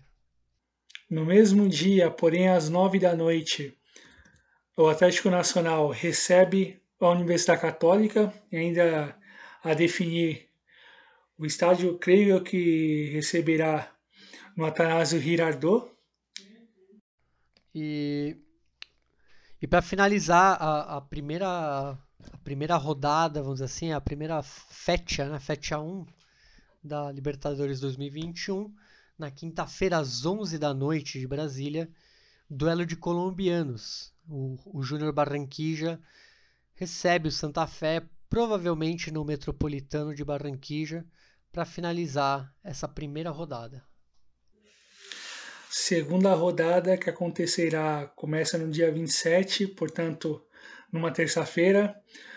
Segunda semana, o Flamengo abre os trabalhos recebendo a União La Calera às 7h15 da noite no Maracanã. No mesmo dia, 27 de abril, às 7h15 de Brasília, a LDU de Quito recebe o Vélez Sarsfield no estádio Rodrigo Paz Delgado, em Quito. Mesmo dia e mesmo horário de, do, do duelo entre Internacional e Deportivo Tátira da Venezuela no estádio Beira Rio. Também é, na, na terça-feira, só que às nove e meia de Brasília, o Atlético Mineiro cedia no Mineirão o jogo contra o América de Cali. Às nove e meia da noite, nessa mesma terça-feira, dia 27, o Palmeiras recebe Independente Del Valle também no mesmo horário, às nove e meia, mesmo dia, o Boca Juniors recebe lá no, na, na Bomboneira o Santos. Pois bem, pulamos agora para quarta-feira, duelo entre o Nacional e o Atlético Nacional, jogo que acontecerá às 19 horas no Gran Parque Central em Montevideo. E, bom, quarta-feira, também mesmo horário, sete da noite de Brasília, Defensa e Justiça cediu o jogo contra o Universitário de Lima, lá em Florencio Varela, no Norberto Tito Tomaguelo. Na mesma quarta-feira, porém, às 9 horas da noite, o Cerro Porteño recebe a Deportivo La Guaira, da Venezuela, no a Nueva Hoje Azulgrana. Também nessa quarta-feira, às 9 de Brasília, o Santa Fé, o Independiente Santa Fé, cediu o jogo contra o Fluminense no estádio de Techo, lá em Bogotá. O River Plate recebe o Júnior às 9 horas da noite no Monumental de Nunes. Também na quarta-feira, às 11 da noite, o Barcelona de Guayaquil cedia no estádio Banco Pichincha a partida contra o The Strongest. E o último jogo da quarta-feira, dia 28, a Universidade Católica do Chile recebe o Argentino Júnior no seu estádio San Carlos de Apoquindo. Na quinta-feira, iniciam os trabalhos do dia 29 de abril, o Racing Clube contra o Sporting Cristal, lá no Cilindro de Avejaneira, no Presidente Juan Domingo Perón, às 7 de Brasília. No Morumbi, às 9 horas da noite na quinta, o São Paulo recebe o Rentistas do Uruguai. E para finalizar a segunda rodada, lá em Assunção, no Defensores del Chaco, o Olímpia cedia o jogo contra o Always Ready às 11 horas da noite de Brasília. Pois bem, Bruno, que grande que grande recorrido nosso, hein? Exatamente, foi é duro, é, é dificultoso, mas La Copa merece, então espero que gostem, que, que ajude a entender talvez alguns times, alguns quem gosta da competição, quem quer saber mais dos rivais do, do, do clube, né? Do, então esperemos que, que ajude e, e não fiquem tristes que também tem guia da Sul-Americana. Então os dois saem, os dois são irmãos gêmeos, vamos dizer assim, vão sair na mesma fornada. Então é, fiquem de olho também para o episódio da, do Guia da Sul-Americana. Exatamente, Bruno. Considerações finais? Não. Beleza, meu caro. Assim encerramos o guia, portanto. Que aproveitem aí para se informar em relação aos adversários e o que virá na competição. É isso. E vamos que vamos.